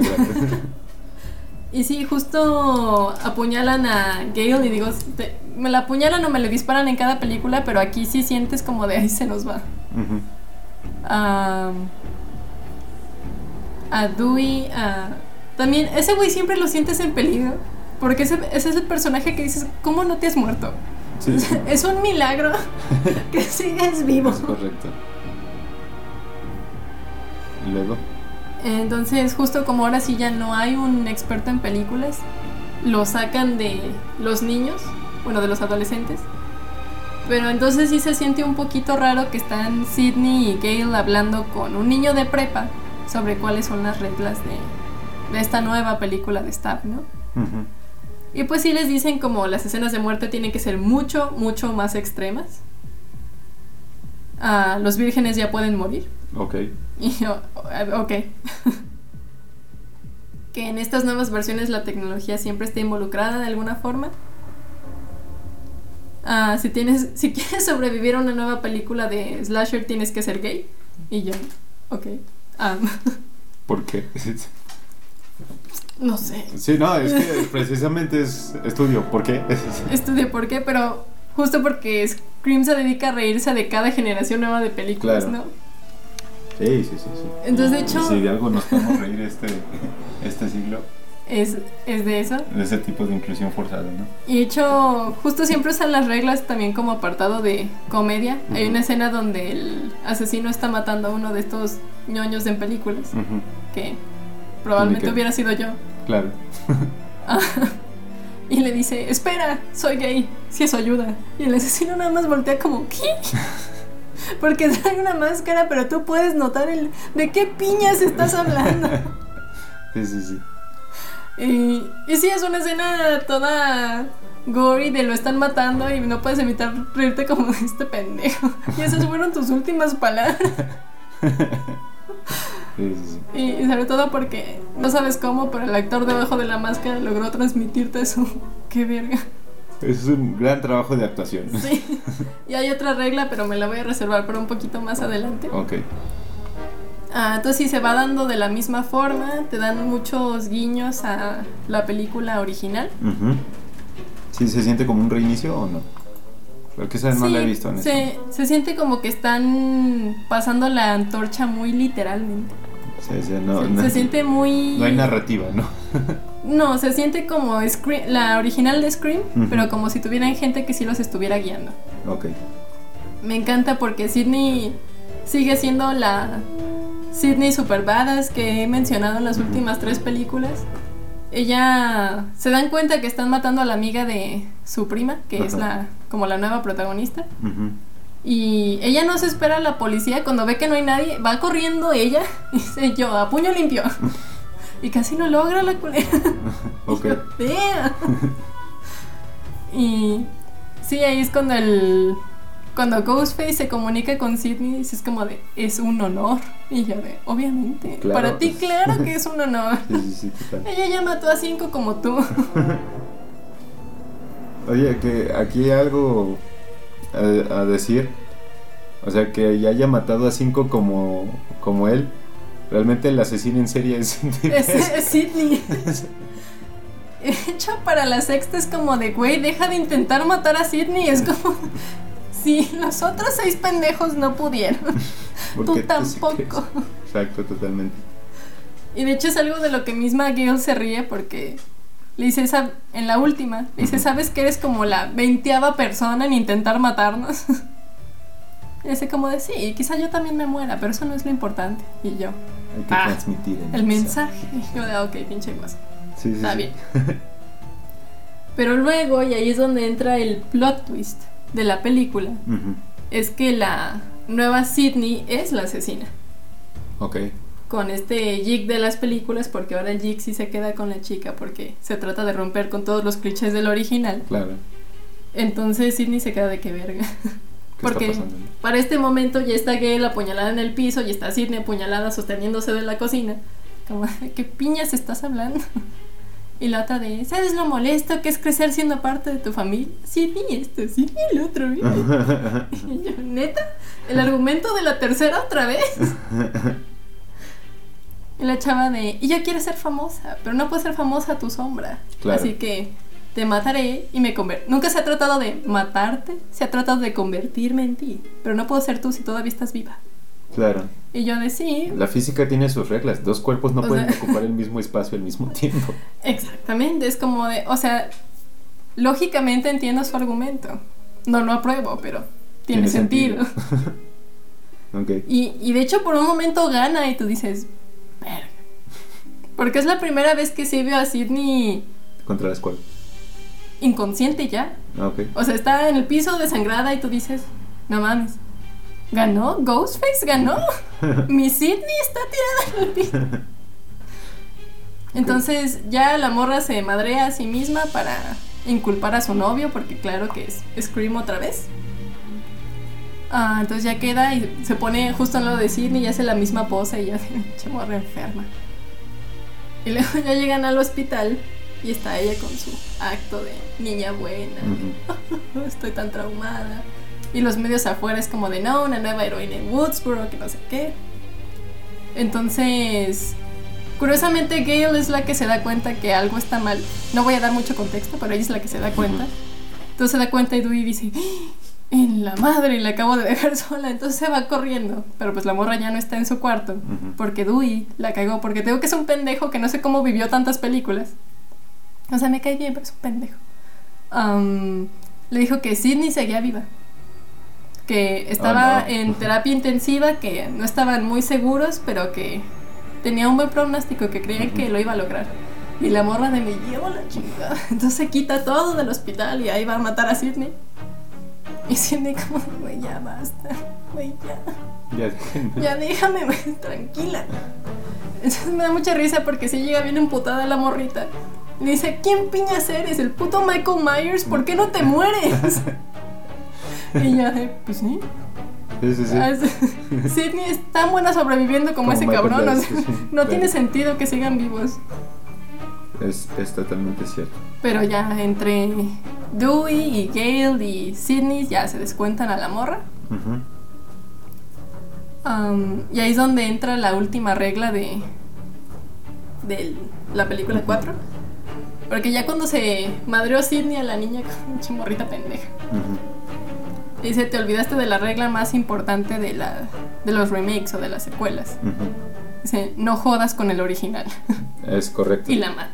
Y yo, te amo, Sidney. Oh, y tú- Es que tengo que se avienta estas frases que tú dices, wow, esa mujer es increíble. es, es correcto. Sí, no, no, no. Es que Sidney totalmente es Michael Myers. Es, es, Pero del lado bueno. es correcto. Porque cada película también te intentan jugar como que la psique de Sidney por fin se rompió y quizá ella es Ghostface. Pero realmente nunca lo crees, porque es como de, no, esa mujer es una roca. Pero nadie la culparía si pasa. No, nadie la culparía, pero no lo compras. Sí, no. Y de hecho mismo Ghostface en la última lo dice, o sea, jamás habría tenido sentido que Sidney se volviera Ghostface. Pero tú, Gail, habría tenido sentido. Puede ser. Que también siempre juegan con esa idea de que Gale es. Te digo que en Scream, si no ves que los apuñalan 27 veces, no. Es que Scream es como jugar a adivina quién. Es como- Sí. porque siempre sabes que, justo porque es una regla de Scream, es uno de los personajes del círculo cercano. Pero siempre es como, ¿pero cuál? ¿A cuál no han apuñalado? ¿A cuál no apuñalaron lo suficiente? Pero ya nos pasamos a la 5. Que esa no se llama Scream 5, se llama Scream. Y yo dije, es Scream 5, no estás engañando a nadie. Pero igual hay carteles que dicen Scream 5. Pero bueno, eh, Scream 5, 14 de enero de 2022. Ah, Presupuesto 24 millones, recaudación 137.7 millones. Se pagó Ah. cinco veces y cachito. Le dieron menos presupuesto que a la Y ganó más. 4. Eh, aquí cosas a, a- a destacar. La producción se retrasó por la pandemia de COVID-19. Verga, Ya fue hace tanto. Es correcto. El... Aunque se discutieron las entregas quinta y sexta de Scream después del lanzamiento de Scream 4, Craven y el escritor Kevin Williamson y el productor ejecutivo Harvey Weinstein tenían dudas sobre continuar con más películas luego del rendimiento de la taquilla de la cuarta película, que fue menos de lo esperado. Después de las acusaciones de agresión sexual contra Weinstein, que es lo que decías hace rato, en 2017, el cierre de Weinstein Company y Spyglass Media obtuvo los derechos de la franquicia de Scream en noviembre de 2019, quien confirmó que más adelante se realizaría una nueva película. Eh, en esta entrega ya no es el director... ah, este señor tiene un mostachito de la... Wes Craven. Wes Craven. Sí, ahorita ya no es Wes Craven, ahorita el director... Bueno, son dos directores que es Tyler Gillett y Matt Bettinel Olpin. Historia acá loco de Kevin Williamson, que él pues está repitiendo. claro. Ujú. Y pues ya. eh, 25 años después de la masacre ocurrida en Woodsboro, un nuevo asesino se pone en la legendaria máscara para matar a adolescentes. Y esta sí la vi recientemente. Entonces de esta sí puedo Esta- comentar un poco más. Esta se ríe mucho de la 4, de hecho. sí. Porque de hecho justo. Porque de hecho justo el móvil del asesino es. No me gustó la 4. No me gustó la última película de Scream. Sentí que le faltaron el respeto a la saga. Así que voy a hacer mi propia versión. Que se siente muy parecido a lo que supongo hicieron estos directores. Como de. No, no, no, así no era. Déjate muestro cómo lo hubiera hecho yo. Es correcto. Y dije, ah, Sí, vamos a reinventarnos. Sí. Ok. Esta sí se siente más pasar la estafeta. Y sí me gustó, pero ahí me... Bueno, o sea, primero cuando la anunciaron yo la más emocionada del condado.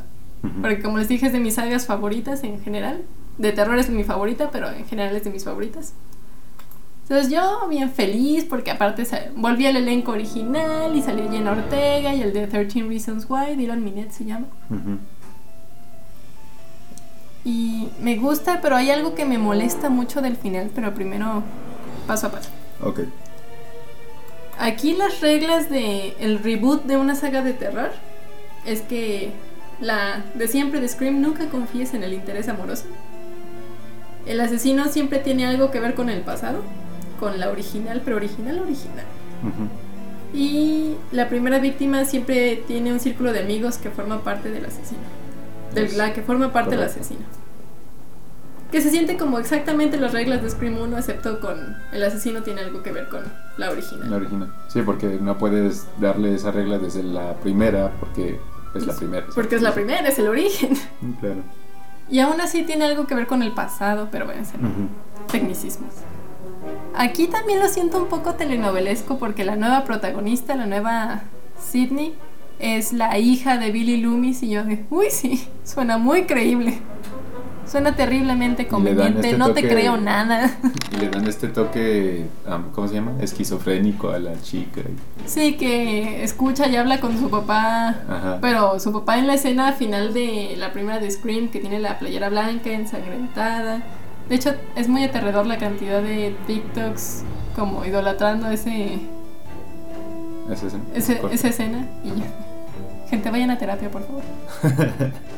ok. Am, y de hecho es el mismo actor que interpretó a Billy Loomis en la, En la en la original. De hecho, por eso se ve tan traqueteado en, en Es- esta es película. como el fantasma de la fuerza de Anakin. Sí, y ahí me molesta mucho porque es como del amor jamás vio, jamás conoció a su papá, para empezar, y ve mucho menos en esa escena. O sea, Claro. dudo que cuando le mostraron fotos de él, O quién sabe, la Las buscó en el periódico. es... pues quién sabe, puede ser. Igual me molesta, yo de, uy, sí, suena muy creíble, pero bueno, está bien, es la hija de Billy Loomis, whatever. Ah, su hermanita es Jenna Ortega, que ahí rompe el patrón de una película de Scream porque es justo la primera que contesta el teléfono Y en todas las anteriores, el primer personaje que contesta el teléfono es el primero en morir. Y aquí no se muere. Y yo. mm, mm. ¿Y eso te molestó o te agradó? Eso dije, está raro. ¿Querías que mataran a Jenna Ortega?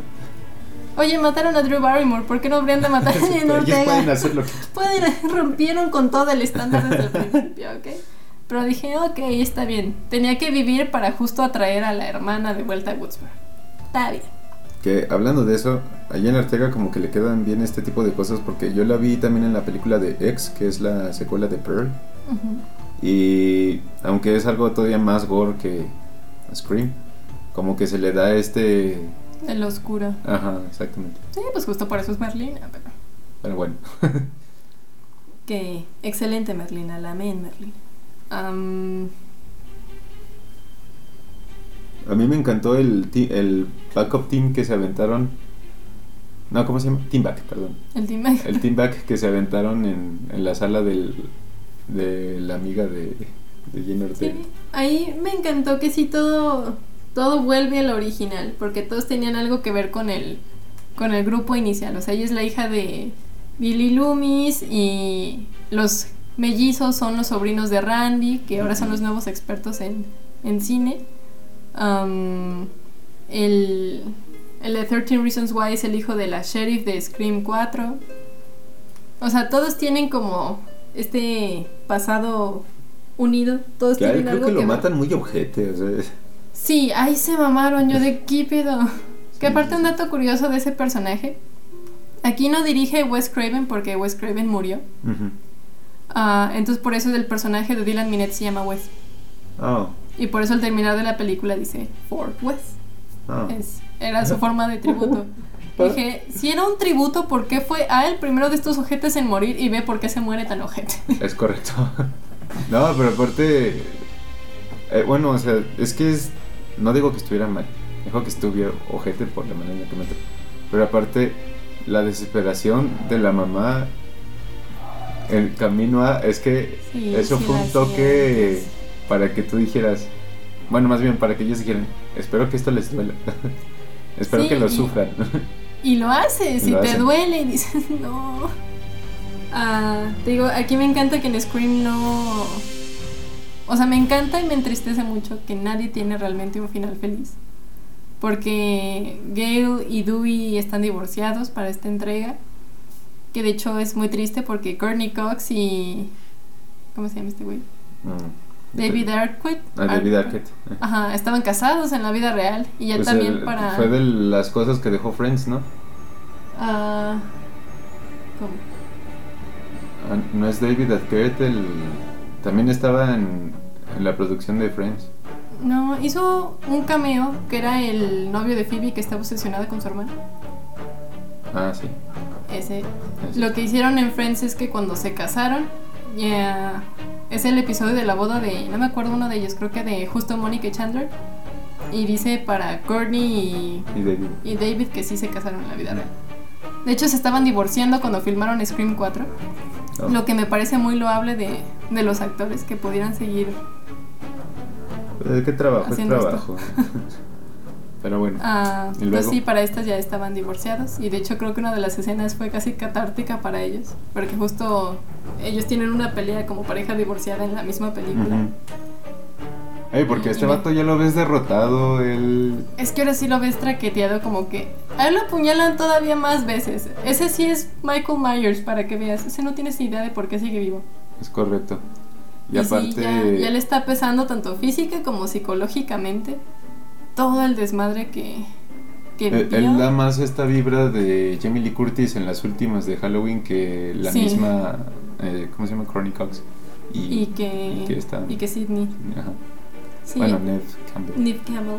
Que me encanta porque justo cuando empiezan los asesinatos de nuevo, Dewey le llama a Sidney y dice como de esto es lo que está pasando, ¿estás segura? ¿Tienes un arma? Y Sidney le responde, soy la maldita Sidney Prescott, claro que tengo un arma. Es correcto, sí, está genial, sí.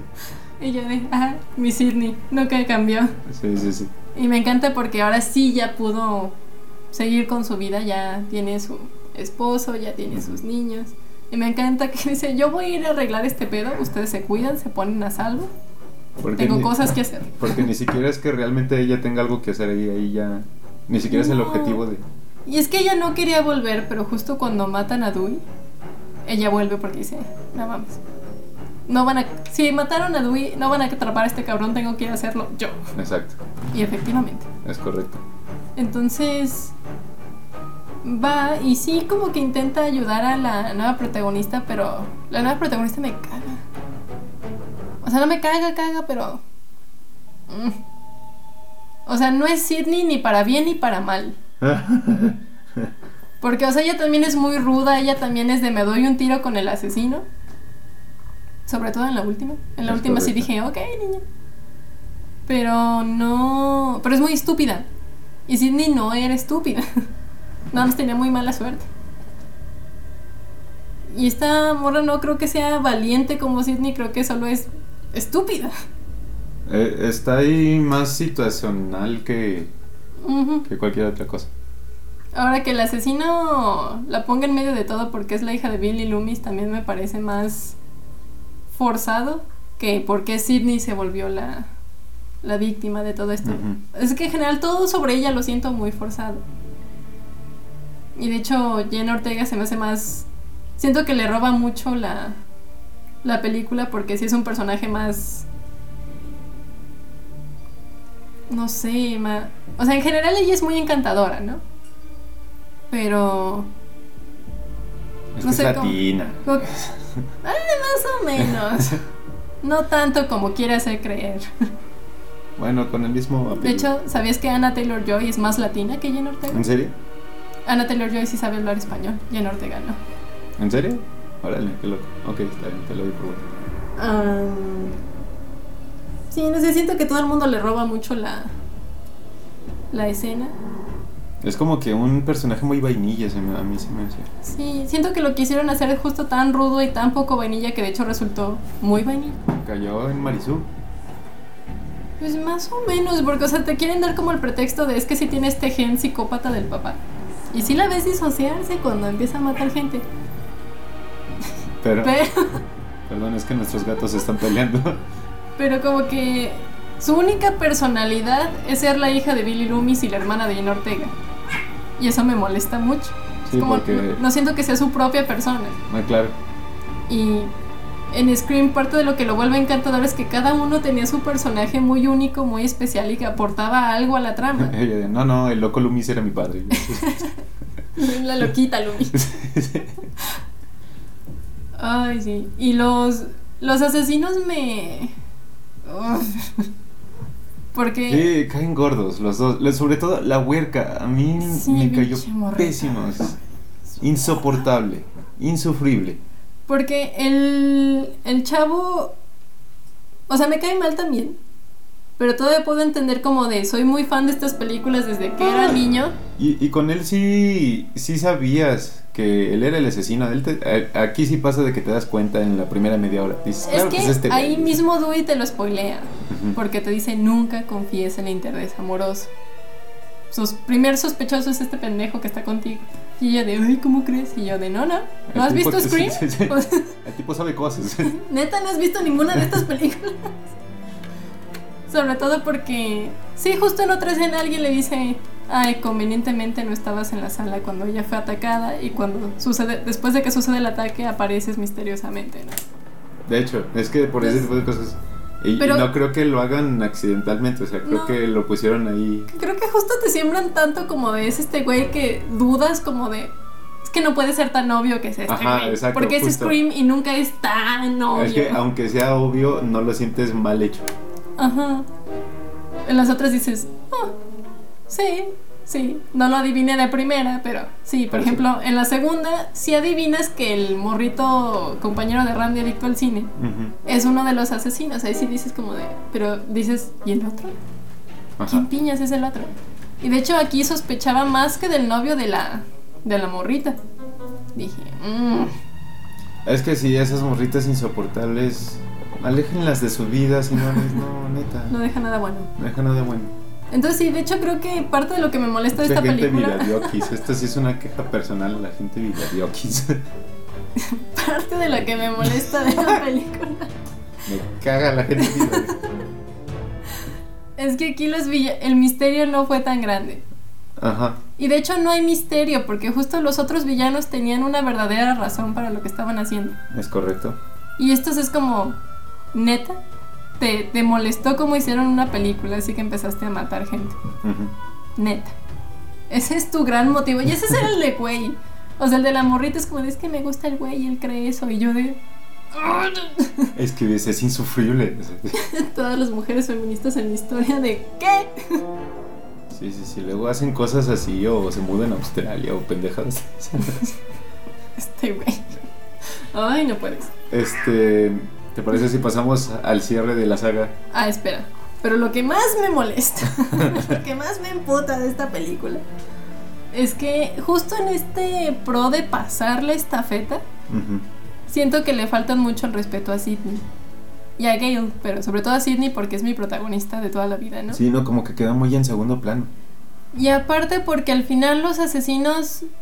mat- al- o sea, sí matan uno en teoría entre Sidney y Gale, que es la morrita, La que es la que mató a Dewey. Entonces por eso Sidney le dice, esta es toda tuya. Pero como película de terror siempre vuelven. Y al final uno la mata la protagonista, la hija de Billy, y la otra Jenna Ortega. Y yo de... O sea, se- te hace sentir que Sidney y Gale estuvieron de Okis. En Sí, o toda sea, la película. No, no tiene impacto en la.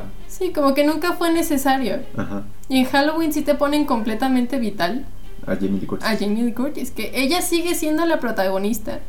Que su nieta puede caerte bien y también pueda agarrarse a madrazos y lo que sea. Pero la protagonista es Jamie Lee Curtis. La. Este, la. ¿Cómo se llama? Pues también la hija de Laurie Strode. En la última, bueno, en la penúltima también.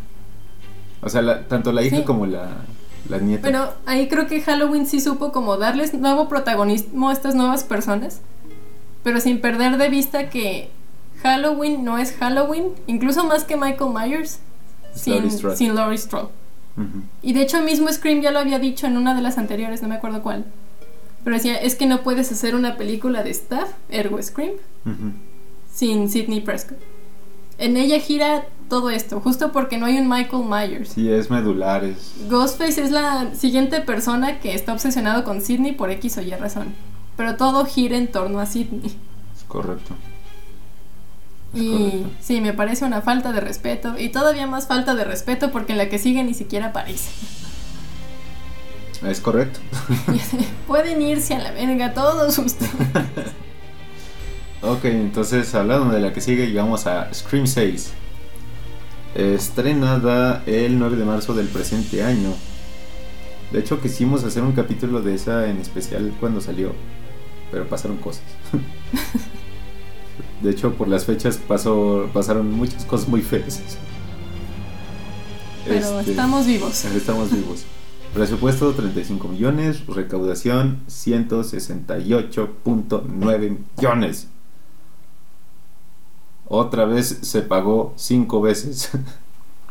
Entonces, el argumento... Eh, ¿Qué? Ah, sí, la trama principal de la película sigue a los cuatro sobrevivientes de la matanza de Woodsboro de 2022 y cómo estos tratan de cambiar de aires para sobrellevar el trauma que cambió y marcó sus jóvenes vidas. Eh, se desarrolla en Nueva York en la temporada de Halloween. ¿No? Sí. Eh, la película fue producida por Spy Glass Media Group tras su adquisición inmediata de los derechos en la franquicia 2019, lo que ya había dicho en la otra. Y vuelve a repetir como directores Matt Bet- Bettinelli, Open y Tyler Gillett. Entonces, esta no la he visto, fíjate, sí, sí he tenido ganas de verla, sobre todo porque el, en el tráiler, o sea, Scream era de apuñalar gente, básicamente. Hasta la, la subpelícula que es Stab se llama Apuñalados. Y en el tráiler, el güey usa una escopeta. o sea, ya nos Sí, dejamos de es- sutilezas. Es un Ghostface completamente diferente. ya no hay reglas aquí. No, es... Y creo que justo mucho del éxito de esta película es que el tráiler está cabrón. O sea, el tráiler es lo que debería ser un tráiler de cualquier película, pero específicamente de una película de slasher. Eh, es que sabes que da, la, la vibra de que este este eh, Ghostface No tiene reglas. no y Ni no siquiera duda. tiene un plan. No, O sea, pero solo- no, no duda. O sea, él no se detiene a ver. Ella es Cindy Prescott, ella es Jane Ortega. No, no, no. Este güey nada más. ¡Tas! ¿Quién sigue, perros? ¡Tas! Sí, y sobre todo porque los otros Ghostface no era matar por matar. O sea, cada uno de sus asesinatos tenía un objetivo. Es y este no. Este es el que se me ponga enfrente. Si quiero matar a este güey, pues el que está en medio también vale ver. es correcto. Y este sí se siente, como dijo Randy para la tercera, casi sobrenatural. O sea, este güey, nada, neta, nada lo detiene. Y te digo, en el mismo tráiler tú ves el tráiler y dices, ay, güey. Mamá. Jamás, sí, de hecho.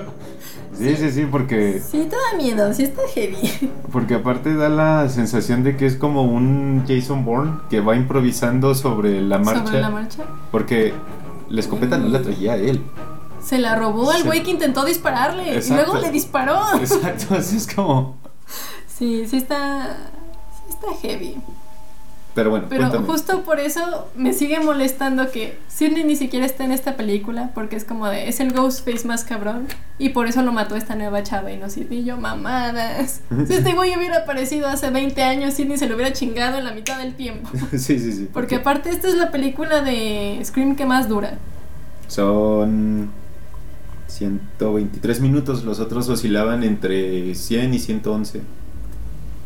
Entonces son 12 minutitos más. Bueno, en 12 minutos menos lo hubiera. Ok.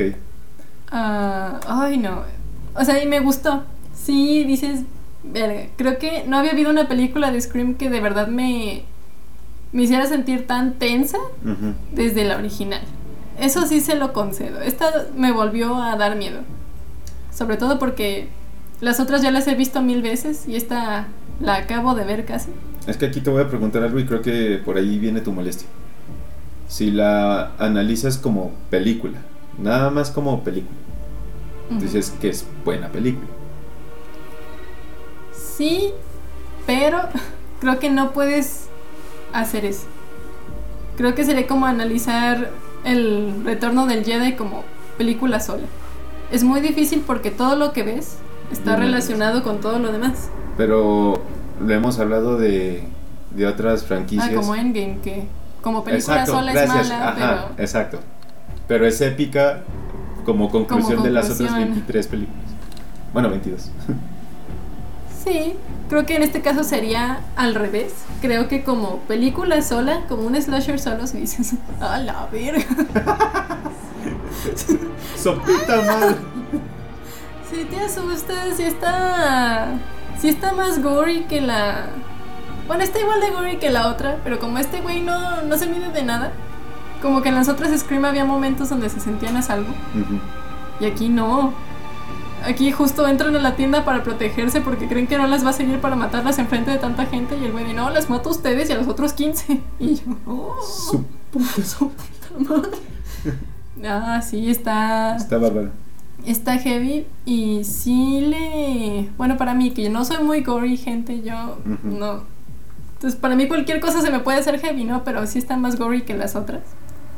Am, aquí me... Me gusta, pero es parte de lo que me molesta. Que sí es mucho tributo al pasado, pero a los Ghostface del pasado. Porque te voy a tener que spoilear, hermano, lo siento No mucho. pasa nada. Aquí hace su primer asesinato. Y deja una máscara. Ok. Y hacen el análisis y es la máscara que utilizó el villano de la película anterior. Entonces cada tanda de asesinatos que va haciendo va dejando una de las máscaras de los asesinos anteriores. ¡Órale! Entonces va haciendo una cuenta regresiva hasta Billy Loomis. Y yo, vete a la pinche película espectacular. Sí, sí, sí, está. Porque justo la policía dice, ¿y qué pasa cuando lleguemos a Billy Loomis? No ¿Quién sabemos. sabe? Sí, o sea, exacto. Y yo, "Oh". De hecho, te voy a preguntar algo porque lo, lo habíamos hablado en las de Halloween. ¿Cuál crees que esté más gore? Este, Halloween. Halloween Ends. Halloween no, Ends. Halloween Kills, que es la segunda de la última trilogía, que era la más increíblemente gore. Pues, La Halloween Ends no canta muy mal los rancheros. Bueno, o sea, cualquiera la, de esas dos, la escena de la lengua, yo de, güey, Sí. Recuerdo que volteé a mi mamá y mi mamá viéndome emputadísima por haberla llevado a ver esa película. Y de, no lo puedo creer. Y hasta yo de, sí, sí estuvo, sí dio asquito. ¿no? Bueno, está bien. O sea, esta. Es que esta se siente más violenta porque aquí no sientes que te quieran enseñar la sangre como de, oh, sangre, gore. Aquí es más como la. Justo que el asesino se ve muy, muy decidido y muy enojado en lo que está haciendo. Y dices, ay, no. Entonces, no, no es tan gráfica, pero sí dices, ay. O sea, creo que nunca habías visto un asesino tan decidido en las películas de Scream, eso, eso sí. Eh, de hecho, al respecto, uno de los directores, que es este Tyler Gillett, en el proceso creativo de Scream 6 dice, no creemos que sea seguro, no creemos que sea aburrido, queremos que sea divertido y levantar cejas. Cuando escuchamos Ghost- Ghostface en Nueva York, tiene una escopeta y tiene una escopeta fue ¿qué? Los dos sentimientos de ¿qué estamos haciendo? y debemos hacerlo están frecuentemente atados y eso fue un perfecto ejemplo de eso.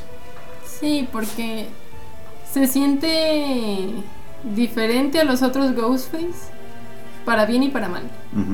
Porque si en el primer asesinato lo mata y no me acuerdo qué le dice la víctima, pero él responde como de a quién carajo le importan las películas.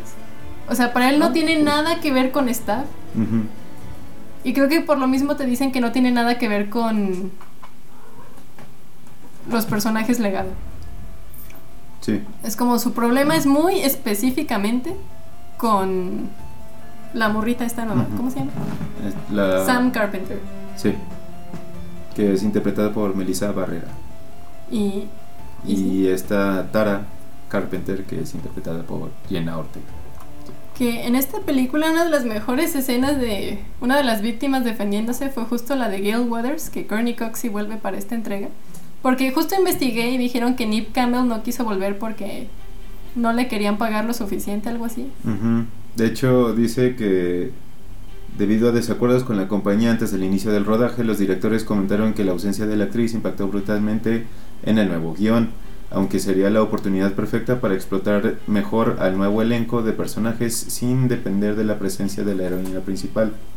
De forma similar, Jenna Ortega comentó que habrían referencias a Sidney Prescott en la trama de la película, a lo que la actriz se refirió como respeto, otra vez, respeto hacia, Nava- hacia Neve Campbell.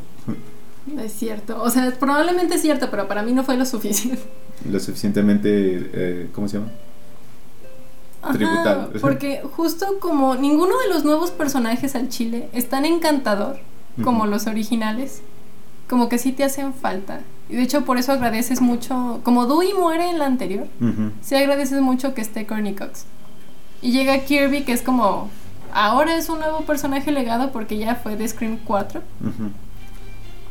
Y dices, ok, porque Kirby te caía bien en la otra, pero sí... No era trascendente.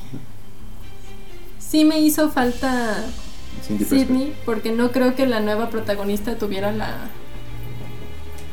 Llame tanto la atención, no sé. No sé cómo. Es que para mí es muy difícil porque...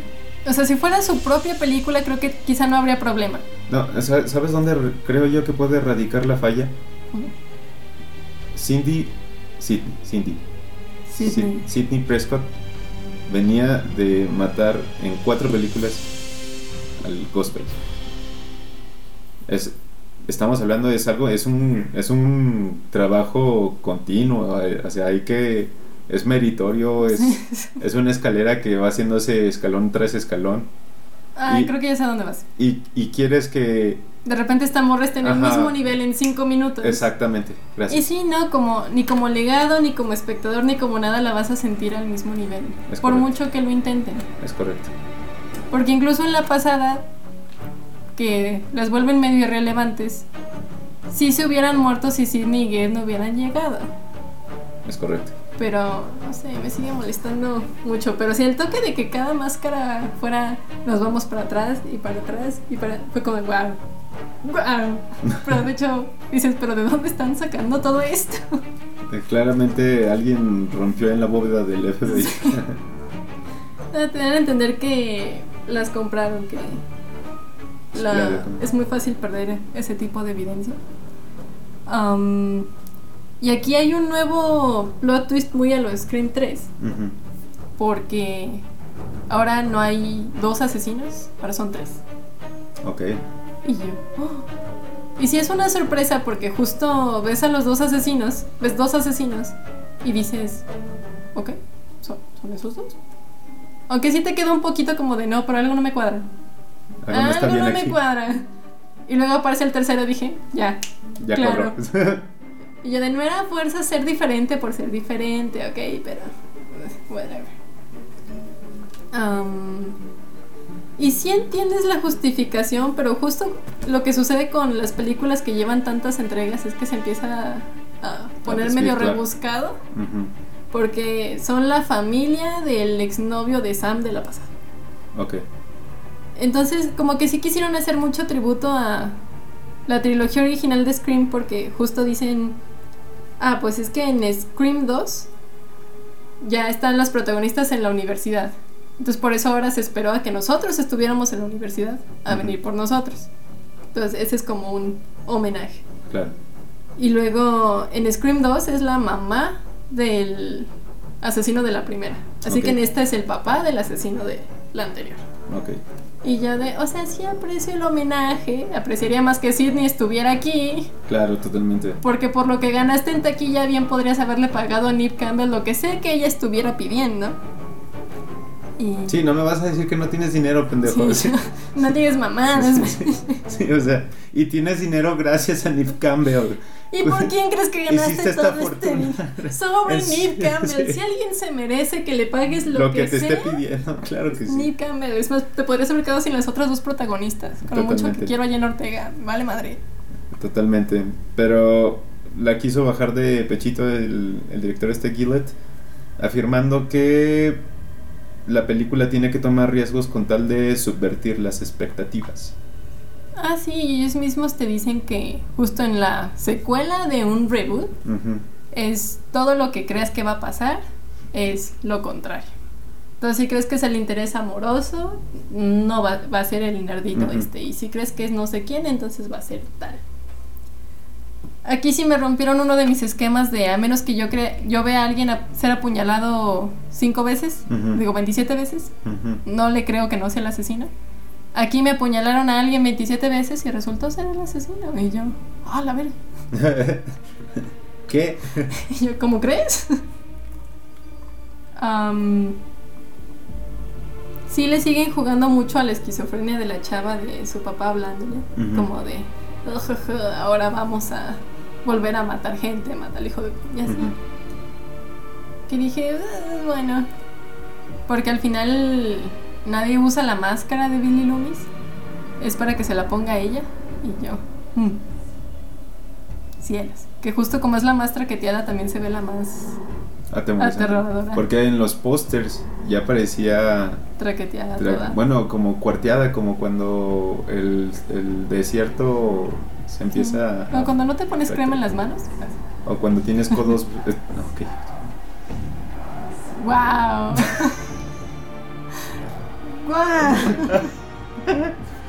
Este, premios de la película MTV Awards. Mejor pelea Gail Weathers contra Ghostface. Ah, espera, me quedé en esa. Iba a decir algo sobre eso y me fui con Ajá. otra cosa.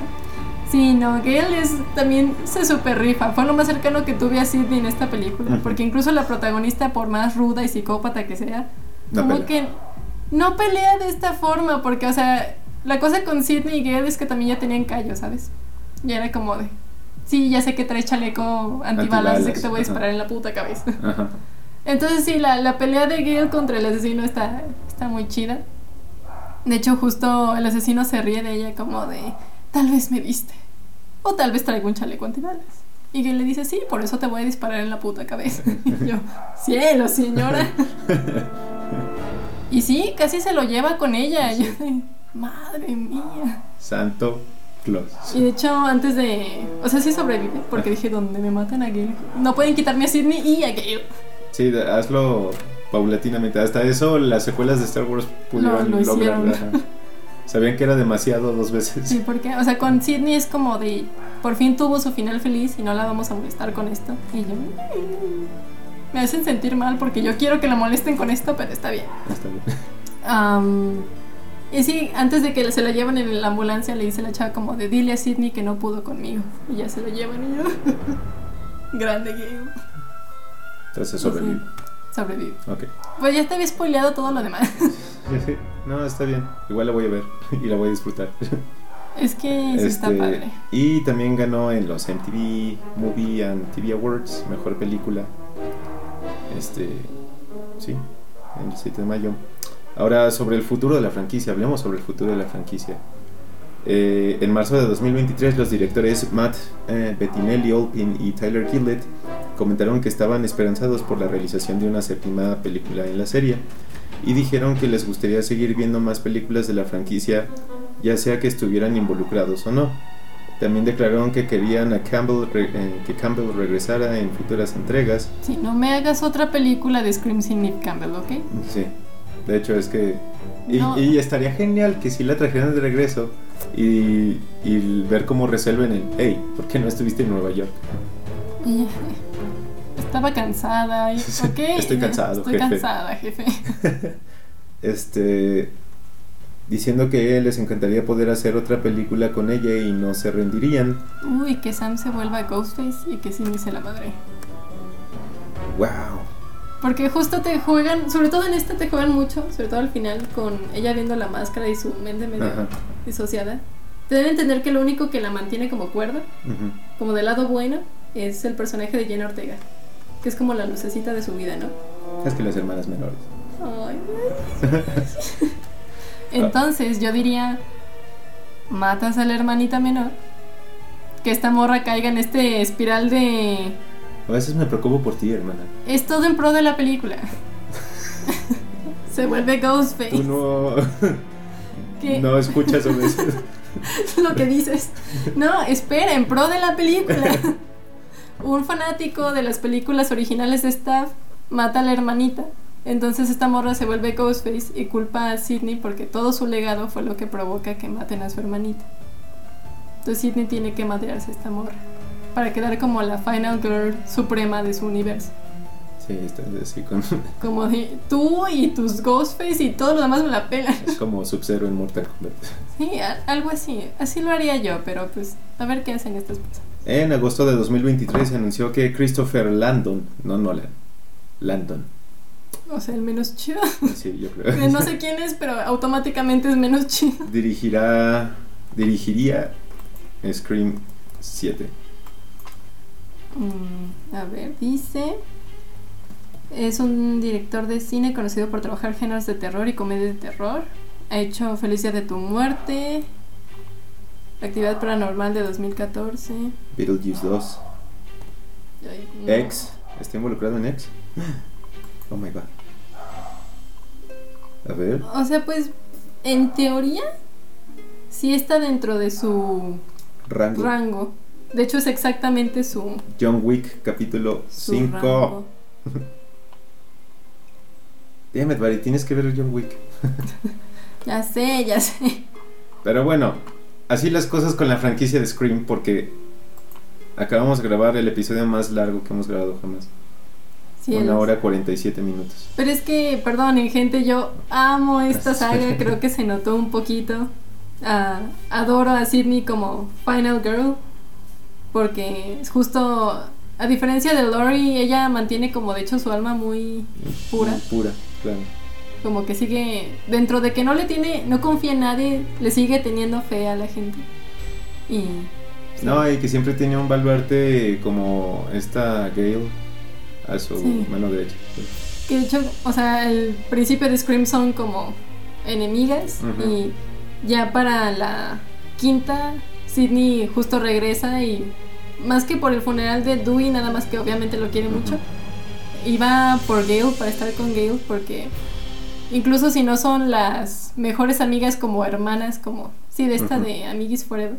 Como que justo todas estas traumas y experiencias compartidas las vuelven incluso más cercanas que, Claro, que eso. totalmente. Y, Y eso es, eso es bonito. y es que hasta Gale le dice a la morrita esta, la 5 como de, oye, ¿no, has- no escuchaste la regla de no jodas con la original? Ella es la original. Así que cállate y pon atención. Te enseño, verga. Sí, es- Cállate, verga. porque, Déjame hablar. porque Cindy todavía lo iba a aceptar, le iba a dejar ir y la otra de cállate, verga. Ella es una experta, Bob. Es correcto. Y ya, perdón, ahora sí. Entonces, este, ustedes díganos si han eh, visto las películas de Scream, si les gustaron tanto como nosotros, porque si bien yo no he visto la mitad de la saga, este, siempre he tenido esa curiosidad de, de hecho, estaba antes de que tuvieras la idea de grabar esto, sí mi intención era Un maratón. un maratón, pero pues pasaron, han Pasaron pasado cosas. cosas, así, entonces, Es que justo me acabo de aventar el maratón porque por primera vez, desde que vi la primera, bueno, de hecho la primera que vi fue la 4, curiosamente. Creo que a lo mejor por eso también le tengo un cariño especial. claro, Ah, por primera vez desde ese entonces están todas en streaming, en diferentes, pero Aprovechen. están todas en streaming, aprovechen. Están en distribuidas entre Netflix, HBO, Prime y Star Plus. En, hay algunas repetidas entre unas, depende de dónde las puedan ver, pero En- están todas en streaming. Star Plus están las últimas dos, En Star Plus está la última, en Netflix está la penúltima, en HBO están las también primeras la tres. penúltima, y también la penúltima, yo vi en HBO la, La penúltima. la penúltima. Ah, bueno. Y la cuarta está en Amazon. Bien. Ok, entonces con eso nos despedimos, gente. Comenten en nuestras redes y compartan, por favor, para que más gente nos escuche y podamos hablar de más cosas. Así que, hasta la próxima. Hasta la próxima.